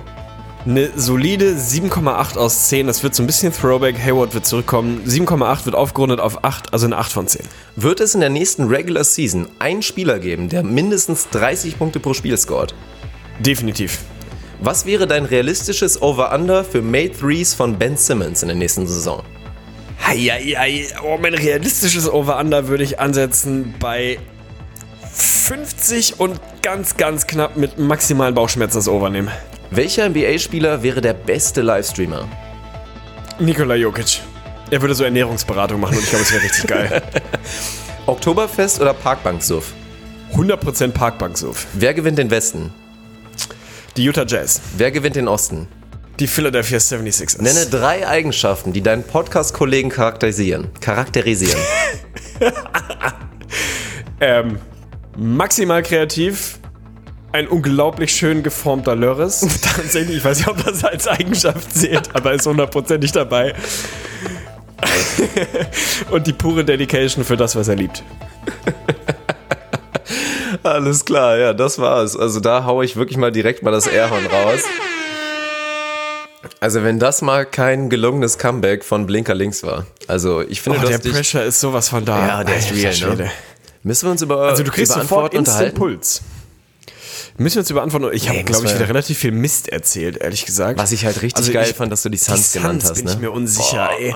Aber also ich meine, die Suns, was ist Die so sind aber ein- der keine perfekte Ahnung, wo wird, Pick, weil die ja, meisten bei, bei Vegas wird das Over-Under irgendwo, keine Ahnung, wo wird das liegen? Wahrscheinlich um und bei 30 oder was? Was ist das Over-Under, wo der Durchschnitts-NBA-Fan die Suns einordnet im Westen in der neuen Saison? 14 wahrscheinlich. Wahrscheinlich- Entweder niedriger Ja, oder höher. Wahrscheinlich Anfang der, Anfang der 20er oder so, maximal. Also ich meine jetzt, auch. ich glaube, die Leute ja, also rein im Westen zu. selbstverständlich so. Ich Ja. meine, die können letzter werden im Westen oder die werden vielleicht, wenn es gut läuft, so 13. Das denken die meisten. Und ja, ich find's geil. Für mich gibt's echt ein Szenario, dass die so Zehnter werden. Die können okay Neunter sein. werden? Ja, glaube ich auch. Ja. Die können Zehnter, irgendwie Elfter, keine Ahnung, 35 Wins, könnte passieren in irgendeinem Szenario. Ich sehe sogar noch, sogar noch ein kleines bisschen mehr. Aber finde ich richtig geil. Ja, hat mir Spaß gemacht. Wir lassen das jetzt Stabil. einfach so stehen. Und ihr könnt euch natürlich gerne dazu äußern. Und Gerade auch bei Patreon oder in der Facebook-Gruppe ins Gesicht von My Talk, für die wir natürlich auch nochmal kurz Werbung machen müssen. Und vor allen Dingen an der Stelle will ich auch mal aussprechen, ich habe gesehen, du hast dich mit denjenigen auch in letzter Zeit nochmal ein bisschen in Kontakt gestellt. Aber von meiner Seite, was maximal untergegangen ist, unsere Moderatoren, die in dieser Facebook-Gruppe jetzt seit, ach, schon, ich glaube, über einem halben Jahr einfach einen sensationellen länger. Job machen. Und klar, ich habe da jetzt nicht mehr groß reingeschrieben. Ich habe da ganz ehrlich gesagt, ich habe das einfach so ein bisschen übergeben. Und ja, weil es auch so gut lief, ich habe das Ganze schon verfolgt, habe ich für mich keinen Grund gesehen, da jetzt irgendwie zu intervenieren. Also das ist eigentlich ein verstecktes Lob. Aber an der Stelle, falls ihr zuhört, möchte ich einfach nochmal sagen, vielen, vielen Dank. Ihr seid ein großer Grund, warum diese geile Facebook-Gruppe, die übrigens meine Idee war, einfach nach wie vor so geil läuft. Mit inzwischen fast 3000 Mitgliedern und jeder, der Facebook kennt, und Facebook ist echt so der, der Rattenhaufen des Internets, dass das überhaupt funktioniert, dass fast 3000 Menschen in einer Facebook-Gruppe relativ normal miteinander umgehen und das tatsächlich produktiv miteinander diskutiert wird, ist eine Sensation. Also die Insgesicht von Staudemeyer Talkgruppe auf Facebook ist ein Phänomen, meiner Meinung nach. Bin ich hundertprozentig dabei, gerade bei der Entwicklung, die Facebook einnimmt. Also wirklich ja mittlerweile das mit Abstand schäbigste Social Network, was es so gibt und irgendwie ganz, ganz furchtbar geworden. Und dass es tatsächlich möglich ist, mit um die, um die 3000 Mitgliedern wirklich noch eine seriöse Gruppe, wo Leute Bock haben, jeden Tag reinzugehen. Und es gibt wirklich unfassbar viele hunderte Menschen, die da jeden Tag reingehen, von denen ich genau weiß, ohne sie zu kennen, dass das so ein Ritual ist, dass sie Facebook aufmachen, in die Gruppe gucken und sich mit Leuten austauschen über den Sport, den wir alle feiern. Unfassbar. Und ja, das funktioniert nur, weil es Moderatoren gibt, die sich darum kümmern, dass das halbwegs in geregelten Bahnen abläuft, weil wir uns da komplett schlank machen. Aus Zeitgründen, auch aus Gründen, weil wir uns da bewusst zurückhalten wollen, weil das nicht unser Ding sein soll, sondern wir haben es initiiert. Es soll eure Gruppe sein, wo man sich austauschen kann. Also Chapeau Clark hoch 10. Fantastisch, dass ihr die Arbeit macht. Vielen Dank. Ja. Mehr kann man dazu nicht sagen. Ansonsten gehen wir jetzt weiter nochmal kurz auf ein, zwei Teams. Die Jazz stehen bei mir auch auf der Liste, muss ich natürlich sagen. Ich bin da ja, maximal subjektiv und muss natürlich sagen, es tut weh. Es tut weh, die Offseason so gut zu bewerten, weil halt mein Ricky weggegangen ist. Aber äh, ich find's beidseitig cool. Ich freue mich total auf die Suns mit Ricky. Da werden wir natürlich auch in den nächsten vier Episoden irgendwann mal drauf eingehen. Aber klar, Mike Conley ist für dieses Spielsystem einfach ein richtig geiler Fit, weil der große Kritikpunkt, den ich immer hatte an diesem Mann, an diesem Basketballer, war halt, dass er sich zu sehr versteckt im System und sich zu sehr zurücknimmt. Seit Jahren habe ich immer gefordert, ey Mike Conley, wenn du mal All-Star werden willst oder vielleicht mal zeigen willst, dass du wirklich so gut bist, dann score halt mal 22, dann mach halt, wenn das Material nicht um dich herum da ist. So, aber jetzt ist er bei den Jazz und hat mit Quinn Snyder eigentlich den perfekten Coach und das perfekte System für sich, weil er kann seine großen Qualitäten am Ball, dann natürlich auch als Spot-Up-Shooter im Vergleich zu Ricky ausspielen. Ja, das sollte wirklich sehr, sehr gut werden und auch der Deal im Prinzip, was sie dafür abgegeben haben, Grayson Allen, Kyle Korver, Jay Crowder und halt den, den 2019er dann halt, den sie abgeben mussten, das geht völlig in Ordnung. So, was ich bei den Jazz jetzt nicht so geil fand, war halt echt der Bojan Bogdanovic-Deal. Da werden jetzt viele sagen, boah, ist doch eigentlich richtig geil, aber mir fehlt so ein bisschen die Vision, Joe Ingles und Bojan Bogdanovic nebeneinander. So, da fehlt mir echt gerade defensiv, habe ich da ein bisschen Sorge und ich finde auch, dass vier Jahre 73 für den Mann schon viel ist. Da habe ich leichte Skepsis. Und ich finde auch, was untergegangen ist, deswegen, vielleicht kommen wir gleich noch auf die Pelicans, Derek Favors, einer der unterschätztesten Basketballer für mich momentan der NBA. So, der wird den Jazz fehlen. Natürlich war es nicht optimal neben Gobert, aber das ist einfach das Ding. Und das dann zu ersetzen mit irgendwie, gerade weil Favors defensiv echt richtig, richtig gut war in der letzten Saison. Und das dann zu ersetzen auf einer Vier potenziell mit einem Bojan Bogdanovic, da wird ihm ein bisschen was abgehen. Natürlich kommt Shooting dazu, aber da bin ich einfach ein kleines bisschen gespannt. So, die kleinen Deals waren auch geil, Moody meinetwegen, Ed Davis cool, aber das ist so mein Take zu den Jazz. Kann ich nachvollziehen, sehe ich ähnlich, ein bisschen weniger kritisch, was wahrscheinlich auch so ein bisschen an Ricky liegt und daran, dass ich noch ein größerer Mike Conley-Fan bin, als du es jemals warst. Ich glaube, es gibt in Deutschland nicht viel, viel größere Mike Conley-Fans als dich, muss man mal dazu ja, ist sagen. wahrscheinlich echt so. Also ich bin wirklich ein Riesenfan, ich liebe den Typ, ich finde die Skillset einfach unfassbar geil und ich war immer eher der Verfechter davon, dass er nicht mehr macht, in Anführungsstrichen, im Sinne von nicht mehr scored. Nicht, weil er nicht kann, sondern weil er nicht muss und weil das irgendwie in seinem Naturell liegt. Ich glaube schon, dass es jemand ist, der jederzeit in der Lage wäre, dir 25 über eine Saison zu geben. Dann wahrscheinlich nicht mehr ultra effektiv und effizient. Aber ich bin ein Riesenfan von Mike Conley immer gewesen und gerade das Pairing mit Marcus Soll, das tut mir ein bisschen weh, dass das jetzt aufgebrochen ist.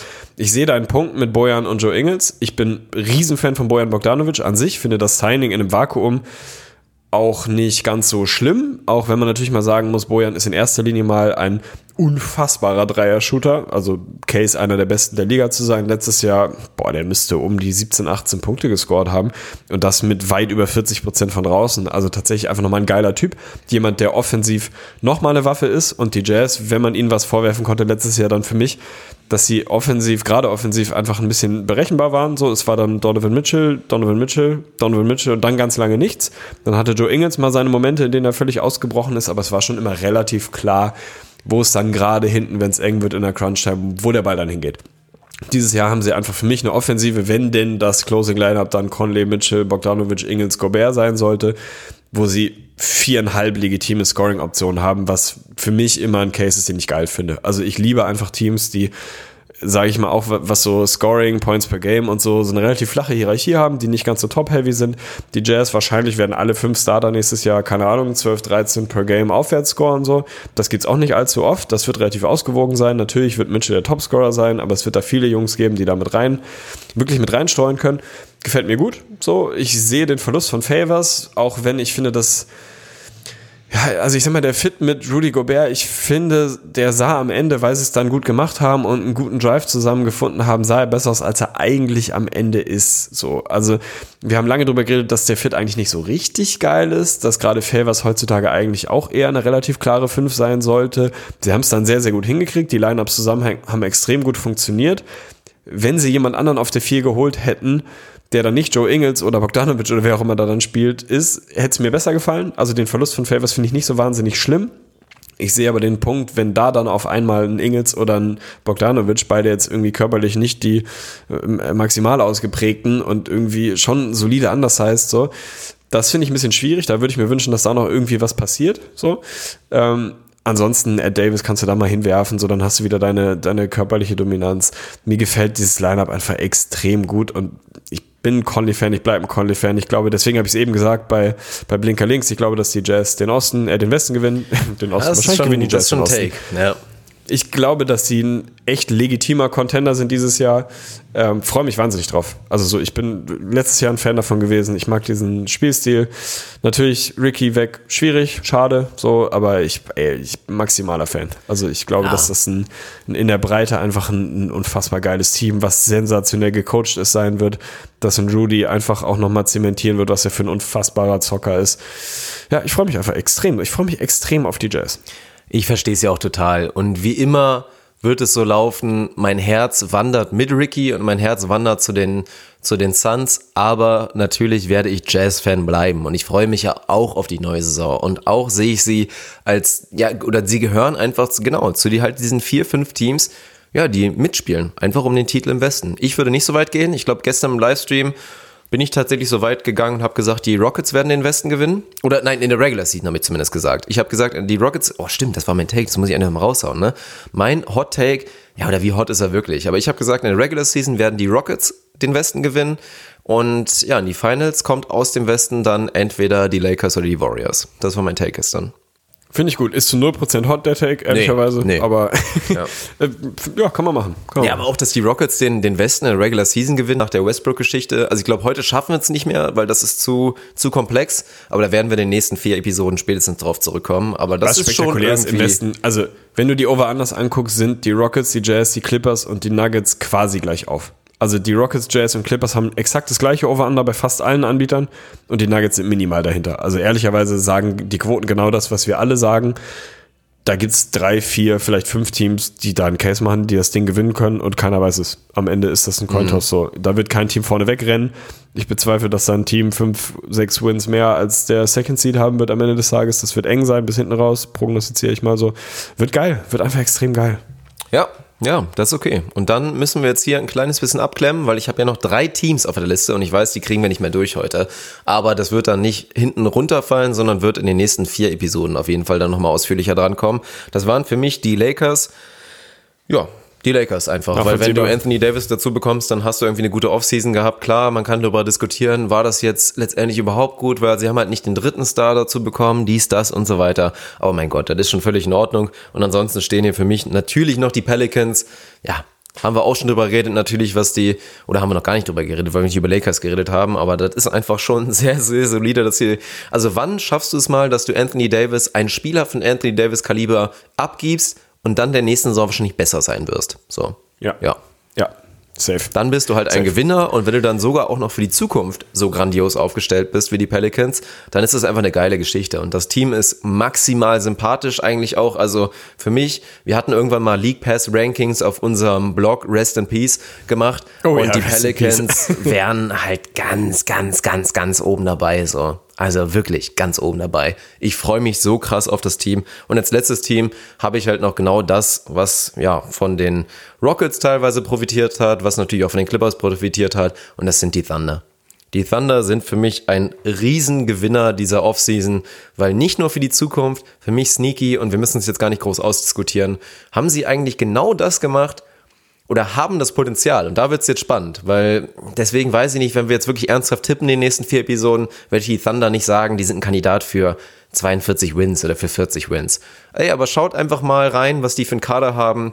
Wenn sie ernst machen würden, dann ist das ein Team, was eigentlich auch in den nächsten Jahren gar nicht so schlecht wäre. Und dieses Thunder-Team im Osten ist für mich ein klarer Playoff-Kandidat. So, mehr sage ich dazu nicht. Wird es passieren? Nein, weil wahrscheinlich noch ein paar Deals kommen. Gallinari wahrscheinlich abseits des letzten Jahres jetzt, was auf dem Vertrag ist, wahrscheinlich nicht mehr da spielen wird. Chris Paul, keine Ahnung, wenn sie ihn abladen können, werden sie es wahrscheinlich irgendwann machen. Ja, aber das Team ist sneaky gar nicht so schlecht. Naja, mehr sage ich dazu erstmal nicht. Also Sneaky gar nicht so schlecht, gehe ich hundertprozentig mit. Ich finde die Thunder auch nicht so schlecht. Sie sind für mich auch eins der Teams, die ich noch als Gewinner sehen würde, beziehungsweise Sam Presti. Also bei mir sind die drei Teams, die ich als Gewinner der Offseason habe, sind tatsächlich langweiligerweise die Lakers, die Pelicans und Sam Presti. Das Ey, ist das, was ich bei mir Ganz hier noch kurz stehen mal, habe. überlegt bitte mal, klar, denkt euch den Paul George Trade mal weg, aber denkt euch alles dazu, was daraus geworden ist. Was hat Sam Presti aus Victor Oladipo, Victor Oladipo damals und DeMarcus Sabonis gemacht? Was hat er daraus gemacht? Verdammte Legende. Eine unfassbare Ja. Legende, der Mann. Also Und nicht dumm und nicht glücklich, klar, weil du kannst jetzt sagen, nein, Sam Presti wusste, wir gehen, wir machen das jetzt, weil wir haben wirklich eine realistische Chance, Paul George längerfristig zu halten. Daran hat damals, haben die wenigsten geglaubt, aber er hat es geschafft. Er hat es geschafft und hat das dann wieder so geflippt, dass das, das ist großartig, der Trade im Nachhinein. Also der Paul George 100%. Trade zu den Thunder damals, auch wenn die Pacers auch nicht verloren haben im Nachhinein, nach wie vor nicht. Das ist echt so ein Win-Win-Ding, aber im Nachhinein ist das echt ein großartiges Ding. 100 Prozent. Deswegen sind die Thunder für mich auch bei den Vorzeichen, die man einfach mitdenken muss. So, wenn Russell Westbrook sagt, ich möchte weg und ich möchte zu explizit einem Team, dann ist das einfach eine Ausgangslage, wo du in einer scheiß Situation bist. Hat Sam Presti mal wieder wahnsinnig viel rausgeholt. Die sind für mich ein Team, was natürlich sind sie signifikant schlechter, aber müssen wir Rockets nicht habe drüber ich sprechen. übrigens auch. Ja, natürlich gehören die Rockets da irgendwo auch mit rein. Die wollte ich mir aber nochmal aufsparen. Ja, da müssen wir irgendwie in, in dem Preview nochmal drüber reden, wie denn dieser Fit irgendwie zu verstehen ist, was wir davon halten und so weiter. Deswegen habe ich das so ein bisschen ausgeblendet. Lakers gehören für mich 100% mit rein. Ja, du hast nicht die Jungs bekommen, die du haben wolltest, zumindest im Gesamtbild nicht. Dir fehlt irgendwie dieser viel zitierte dritte Star. Wenn du den fünf, sechs besten Spieler der Welt pairst mit dem für mich nach wie vor besten Spieler der Welt, hast du nicht so wahnsinnig viel falsch gemacht, auch wenn der Weg dahin relativ weit war und es zwischendurch sehr chaotisch war und da auch Signings dabei sind, die ich nicht so richtig charmant finde und so weiter und so fort. Für mich zwei unfassbar unterschätzte Signings bei den Lakers. Danny Green, Avery Bradley bin ich maximaler Fan von beiden Signings, finde ich überragend und prognostiziere jetzt schon mal Danny Green wird die beste Saison seiner Karriere spielen. Und das heißt für Danny Green Boah, relativ das- viel, weil dieser schon Typ schwer. bei den Spurs Ja, weil letztes Jahr war schon zwischendurch. Career High auf allen Ebenen. Letztes Jahr 45% Career High von draußen. Ich glaube Alter, bei den 198 Spurs Dreier made. 2012 oder so. Zu 12, 13 bei den Spurs auch unfassbar gebombt. Ich glaube, dass der Fit zwischen Danny Green und LeBron James nicht besser sein könnte. Freue ich mich wahnsinnig drauf. Ich glaube, dass ein Avery Bradley auch nochmal so einen kleinen so eine kleine Reinkarnation bekommen wird, bin ich auch ein, ach tatsächlich, warum auch immer, ein großer Fan von Avery Bradley immer schon gewesen. Das ist das große Gefällt Mysterium der sehr, NBA. sehr gut. Weil das Ding ist, wir sind ja selber Analytics-Freunde, selbstverständlich. Aber seit, ich glaube, echt mindestens zwei, wenn nicht sogar drei Jahren sagen eigentlich alle Analytics, dass Avery Bradley ein 100%. schlechter Basketballer und sogar ein schlechter Verteidiger ist. Aber da hört es für mich auch komplett auf. Gehe ich nicht mit. Gehe ich Geh einfach 0% nicht mit. Und ich Ja. glaube, dass Ja. Avery Bradley es endlich beweisen wird wieder. Und dass auch da die Metriken da am Ende wieder stimmen. Das ist ein guter Basketballer, Mann. Und der passt da so geil rein in das Team, da bin ich komplett deiner Meinung. Und gerade wenn du mal reinguckst bei den Grizzlies am Ende 46 aus dem Feld, 39 fast von draußen, 90 von der Linie bei 16 Punkten. So, das kannst du natürlich irgendwie nicht als irgendwie linear so hochlegen auf das, was er bei den Lakers produzieren wird. Aber das ist genau das Ding, wo Analytics an ihre Grenzen kommen und wo du einen Eye-Test mit reinwerfen musst und das prognostizieren oder nicht prognostizieren, sondern proklamieren wir ja seit irgendwie 22 Jahren. irgendwo dazwischen ist das, was die, wenn man sie denn so nennen will, die Realität abbildet. Nur die eine Seite der Medaille wird nicht reichen, wird niemals reichen, nur der Eye-Test reicht nicht, nur Stats und Analytics reichen nicht, irgendwo dazwischen ist es dann die Wahrheit und das ist ja so ein bisschen so ähnlich wie dieses Phänomen vor ein paar Jahren, dass Kawhi Leonard auf einmal Analytics-mäßig ein scheiß Verteidiger war. Hat verschiedene Gründe, zumal defensive, individuelle Metriken eigentlich fast alle irgendwie für die Tonne sind. Nichtsdestotrotz, das war so ein Paradebeispiel für, es reicht halt nicht. Und Avery Bradley, da wirst du mich nie mehr von runterbekommen, dass Avery Bradley ein Plusspieler für jedes Basketballteam ist. Bleibe ich mein Leben lang drauf und da kannst du mir 300 Zahlen und Metriken zeigen, die das Gegenteil beweisen. Gehe ich nicht mit. Das ist einfach ein Junge, der gefällt mir wahnsinnig gut. Und die Lakers haben halt ehrlicherweise auch einen absolut legitimen Anspruch, den Westen zu gewinnen und können Content sind ein absolut legitimer Contender. So, da muss man nicht drum rumreden man muss sie jetzt nicht völlig glorifizieren, so, aber die Lakers, ein Team mit LeBron James und Anthony Davis, die beide fit sind, ist immer ein Team, was einen Titel gewinnen kann. So, egal wen du daneben stellst und wenn es drei TKs sind, ist vollkommen egal. Ja. So, von daher und wer sind die da Lakers sagt, für mich nee, das stimmt nicht, das ist ein einfach. Quatsch. Das ist einfach Quatsch. Ja, und dann auch 100%. gebannt. Selbst wenn ihr Supporter seid, dann nehmen wir euch die drei Euro nochmal weg aus der Tasche, dann gibt's erstmal ein Ding und dann nehmen wir nochmal drei wirklich raus. Das ist einfach Quatsch. Ja, also so viel zu den Lakers. Bei den Pelicans bin ich komplett bei dir. Also das ist der Case. Du verlierst deinen mit Abstand besten Spieler und wirst trotzdem arguably zumindest mal nicht schlechter. Kriegst einen Reddick dazu, einen Favors dazu, Ball und Ingram und so weiter und so fort, einen Zion dazu. Also Und man vergisst halt echt Drew Holiday, ne? Und Was, ich habe was mich selber dabei Drew ertappt, ihn zu vergessen. Unfassbar. Ja, ja, ja. Man äh, denkt über das einer der Team besten nach und denkt so, Two-Way-Guards der boah, Liga. geiles Team, macht richtig Spaß. Und dann so, ach krass, Joe Holiday ist auch noch dabei. Ja, alles klar. Ja. Mhm. Ja. Gehe ich komplett mit. Und natürlich Honorable Mentions, man muss sie mit reinwerfen, die Miami Heat, weil sie fucking Jimmy Butler gesigned haben. Nein, aber das muss ich nochmal sagen. Also, das ist für mich, das haben wir natürlich auch schon mal thematisiert in einer der letzten Episoden. 2017 muss es gewesen sein. Dass für mich Jimmy Butler bei den Miami Heat wir haben es, wir haben, glaube ich, die Moves unserer, also die Teams unserer neuen, die neuen Teams unserer Lieblingsspieler, jetzt habe ich es dann auch äh, hinbekommen, haben wir bewertet 0 bis 10 und für mich ist es, das habe ich damals gesagt, damit, dabei bleibe ich heute, ist eine 10 aus 10. Also wenn du mir damals ein weißes Blatt Papier gegeben hättest und gesagt hättest, schreib das Team rauf, wo du Jimmy Butler spielen sehen willst, wären es immer all day, all night die Miami Heat gewesen und jetzt sind sie es, jetzt ist er da.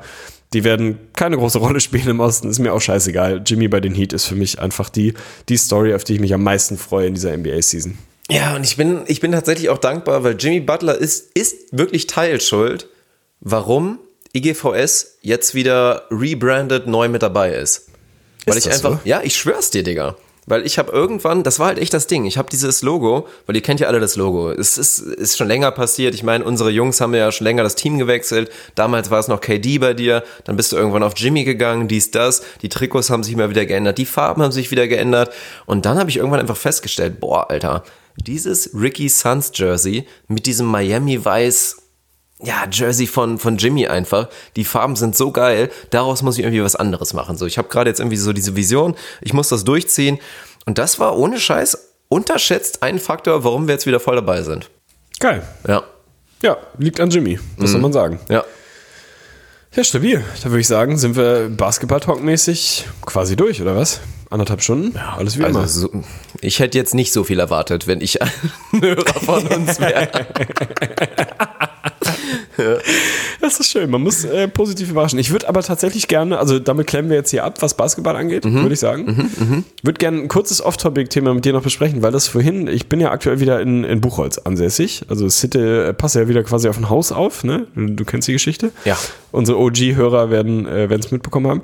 Saß heute mit Franzi in einem Zug äh, und wir hatten irgendwie ein bisschen Zeit zu quatschen.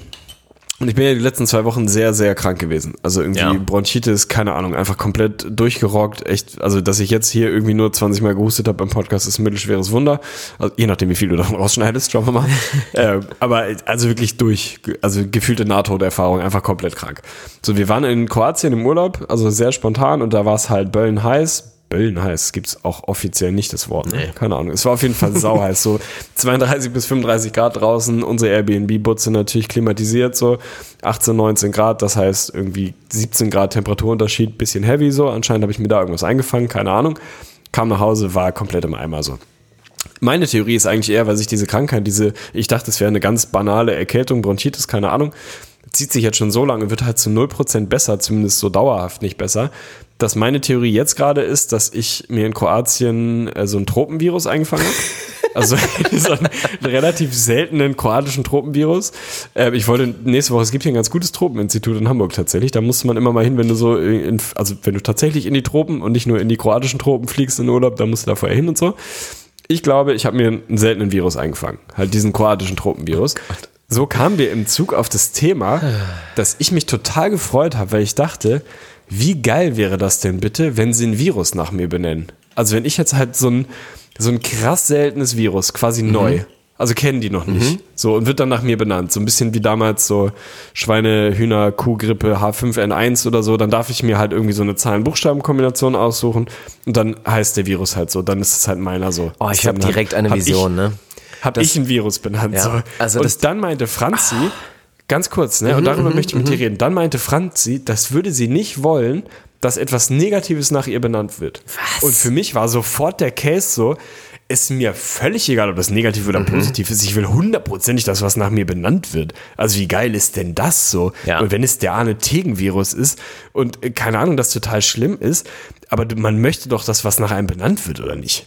Ich sehe das überhaupt nicht so negativ. Also ich hatte gerade diese Riesenvision und man muss dazu sagen, ich nenne dich privat auch mal ganz gerne Hödli. Das dürften inzwischen einige verstehen, warum ich das mache. Aber wenn ein Symptom dieser tropischen Krankheit wäre, dass so der linke Hoden so leicht anschwillt, so sagen wir mal auf 60, ja auf 160 Prozent von dem, was eigentlich normalerweise wäre. Und man würde die Krankheit dann wirklich, man hat den Hödli nennen, das wäre so geil, wenn das halt wirklich Symptom Nummer eins ist. Wenn dein linker Hoden, und da musst du halt so das Mini-Lineal rausholen, so diese zweieinhalb Zentimeter zusätzlich anschwillt und noch ein bisschen mehr hängt oder vielleicht sogar noch kompakter ist, weil einfach richtig Spannung drauf ist. Und dann hast du den Hödli und du weißt, du hast diese tropische Krankheit. Wär, ey, das wäre für mich, ja, Traum. Life Goals, ne? Mhm, Aber ich, ich habe es nicht verstanden, weil für mich war das so ein, ja, schon auch so ein Bucketlist-Ding. Also es ist doch einfach schon erstrebenswert, dass irgendwas nach einem benannt wird. Und dann ist mir ja, natürlich wäre was Positives irgendwie geiler, irgendeine heftige Erfindung, aber da kann ich halt nichts, so, wird's, wird im Zweifel nicht sein. Das heißt, der einzige Weg, dass sie irgendwann mal was nach mir benennen, ist halt zum Beispiel, dass ich mir halt so eine völlig seltene kroatische Tropenkrankheit einfangen so und dann die nach mir benannt wird. Und Franzi meinte wirklich, sie will, möchte lieber, dass nichts nach ihr benannt wird, als sowas wie ein Virus. Und das fand ich diskussionswürdig. Das kann ich nicht verstehen. Also ich habe jetzt auch noch mal ein Beispiel aus unserer Jugend, kann man fast dazu sagen, aus unseren Schwedenreisen damals mit dem Fußball. Wir hatten da immer einen. Teamkollegen und einen Kumpel. Becker hieß er mit Nachnamen. Ich, ich liege jetzt mal nicht seinen Vornamen. Und dann war irgendwann das Geile. Der war eigentlich gar nicht so unsportlich so. Also der war auch gar nicht so ein schlechter Basketballer. Wir haben dann damals halt immer auch in Schweden, wenn wir dann da beim Gotia Cup, Shoutouts gehen raus, da einfach, das war so geil übrigens auch die Zeit, ne? Gotia Cup Unfassbar. damals, ich schwör's dir, ne? Wie gern, da würde ich wirklich mal zurückdrehen, ne? 100 Prozent. Also irgendwann müssen wir auch nochmal die Story raushauen, wie unser Ägypter-Teamkollege halt so maximal aufs Maul bekommen hat. Das war so Tarek, krass, Mann. Also, ja, das, war- das war schon wirklich heftig. Das machen wir vielleicht irgendwann mal im Off-Topic-Podcast, der für alle Supporter ja demnächst auf jeden Fall auch folgen wird. Aber das war halt so die Geschichte. Und dann haben wir immer, das war halt, ja, es war einfach geil. Du hingst quasi immer auf so einem Jugendherberge-Gelände ab und was gibt's da meistens immer? Ein Basketballkorb. Und wir halt auch schon damals immer so ein bisschen affin natürlich gewesen, so ein bisschen werfen ist halt einfach geil. Und der Mann, obwohl er eigentlich gar nicht so ein schlechter Basketballer ist in der Blase, hat einfach so unfassbar schlecht geworfen, Unfassbar. dass jedes Mal, wenn er halt einen Airball gemacht hat, also es gab halt keinen Airball mehr, es gab halt wirklich nur noch den Bäcker. So, in Bäcker und irgendwann hat sich das so Double- erweitert, dass es den Double Bäcker gab, wenn du wirklich, keine Ahnung, also noch nicht mal das Netz oder das Stahlnetz getroffen hast und ein Triple Bagger, wenn du nicht mal das Backboard getroffen hast. Wenn du wirklich über das Backboard geworfen hast, war es ein Triple Bagger. Also und ich glaube, ihm hat das auch in dem Moment nicht so gefallen. Ey, aber im Nachhinein maximale Legendenbildung, so, ne? Da reden wir immer noch drüber. Das ist so 100 geil. Prozent. 100 Prozent. Das ist nämlich genau das, was ich meine. Das bleibt halt bis in alle Ewigkeit. Wenn ich jetzt mit Conny irgendwie ein paar Körbe werfen gehe und wir halt irgendwie ein solide Airball-Festival da irgendwie feiern, dann ist das halt ein Triplebacker. So, wenn du das Ding aus der Ecke komplett einen Meter zu lang schießt und halt nichts berührst und der Ball einfach nur so traurig trostlos 16 Meter hinten irgendwie den Spielplatz runterrollt, ist das halt ein Triplebacker so. Und das ist auch, das steht gar nicht zur Debatte. Das ist halt völlig klar. Und deswegen verstehe ich das überhaupt nicht, weil das ist doch was, was bleibt. Das ist Mhm. doch so ein, so was Langfristiges. Finde ich, wir hatten doch damals auch noch einen Eddie. Kennst du einen Eddie? Oh ja. Ein Eddie war auch beim Basketballwerfen, wenn der Ball vom Brett oder vom Ring gegen ein beistehendes Auto fällt. Dann war es ein Eddie. der hatte auch ein maximales Talent dafür, ey. Ja. Oh, die gute alte Zeit. Ja, gut. Naja, schön. Also siehst du das wie ich, ja? Komplett. Also Franzi. Was ist denn das Wahrscheinlichste, was jemals nach dir benannt wird?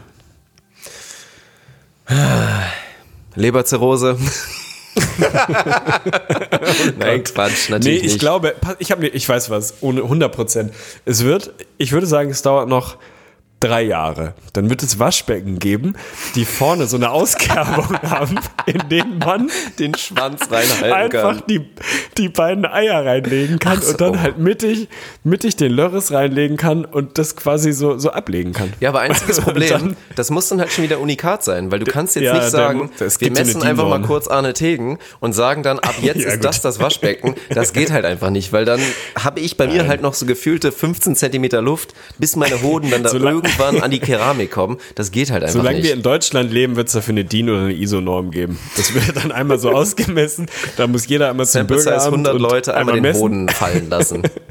Und dann wird so ein solider Durchschnitt gewählt und dann kannst du halt, vielleicht kannst du auch drei verschiedene Größenmodelle kaufen. Ich glaube, das wird kommen. Und das wird dann das, das, äh, das, das Funkbecken sein. Das sogenannte Funkbecken. Das ist dann kannst du wahrscheinlich in die drei. Keramikhandel deiner Wahl, ja, Der- Keramikhandel deiner Wahl kannst du ein Funkbecken Der sehr kaufen. kompakte, stramme Hoden. Ja.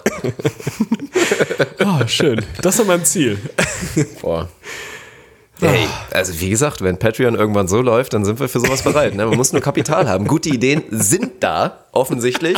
Man muss einfach nur raushauen. So, ne? Von daher, das Waschbecken, wie geil das auch optisch wäre. Ne? Also für eine 100%. Bachelor-Pad, wenn du wirklich so ein Junggeselle aus Überzeugung bist oder einfach so ein geiler Typ eigentlich quasi und dann dieses Waschbecken und dieses Gesicht, wenn du das erste Mal eine Frau da reinlässt. Ne?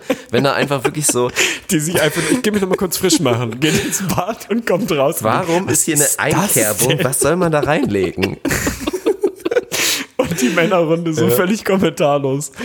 Oh, und dann irgendwann, wie halt bei diesen Sunnyfair-Geschichten, ne? Weil man muss ja auch mal sagen, unterschätzte Revolution. Ich meine, wir haben irgendwann alle gedacht, dass man 2020 hier schon fliegende Autos hat und was auch immer. Am Ende haben wir nur ein scheiß neues iPhone. Aber ich finde, mit einer der Technologierevolutionen unterschätzt sind halt wirklich diese Sunnyfair-Klos auf den Raststätten, ne? Die sich selber reinigen Ja, und so, Digga, ne? und da Ja, ohne ist Scheiß, wenn du da so ein Sunnyfair wie so diese automatischen Rasenmäher hast, der dann nachdem du pisst und deinen Schlepphoden oder deinen normalen Hoden in meinem Fall dann hochhebst und du keinen Hodenkontakt mehr mit der Keramik hast.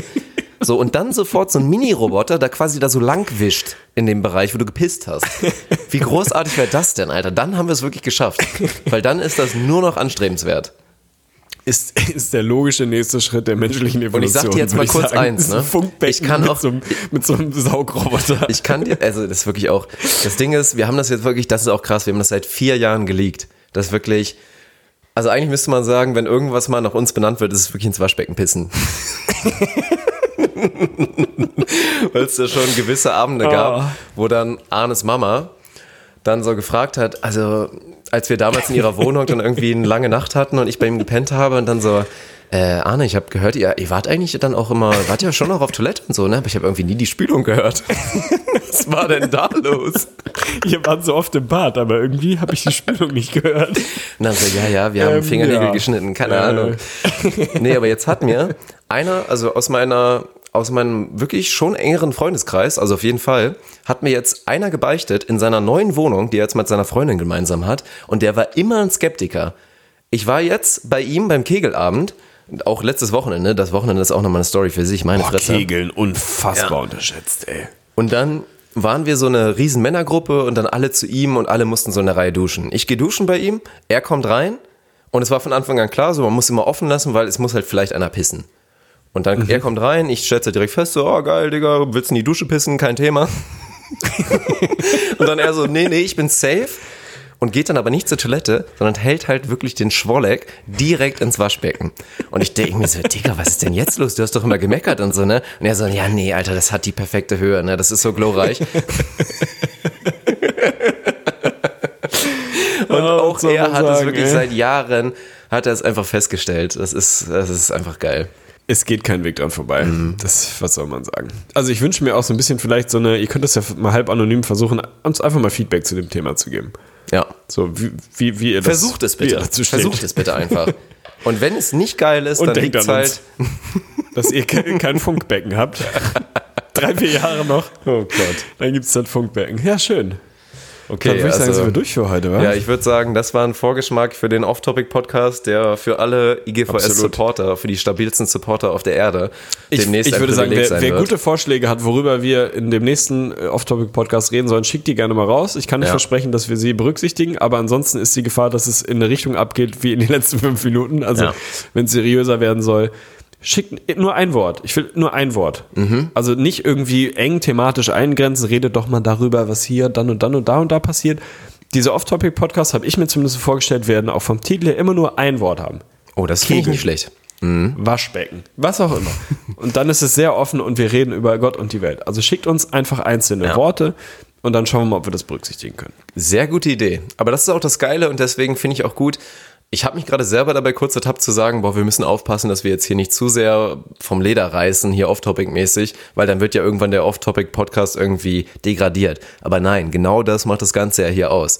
Alle, die jetzt auch erst am Dienstag zuhören, die Episode zum Beispiel war trotzdem maximal sinnvoll.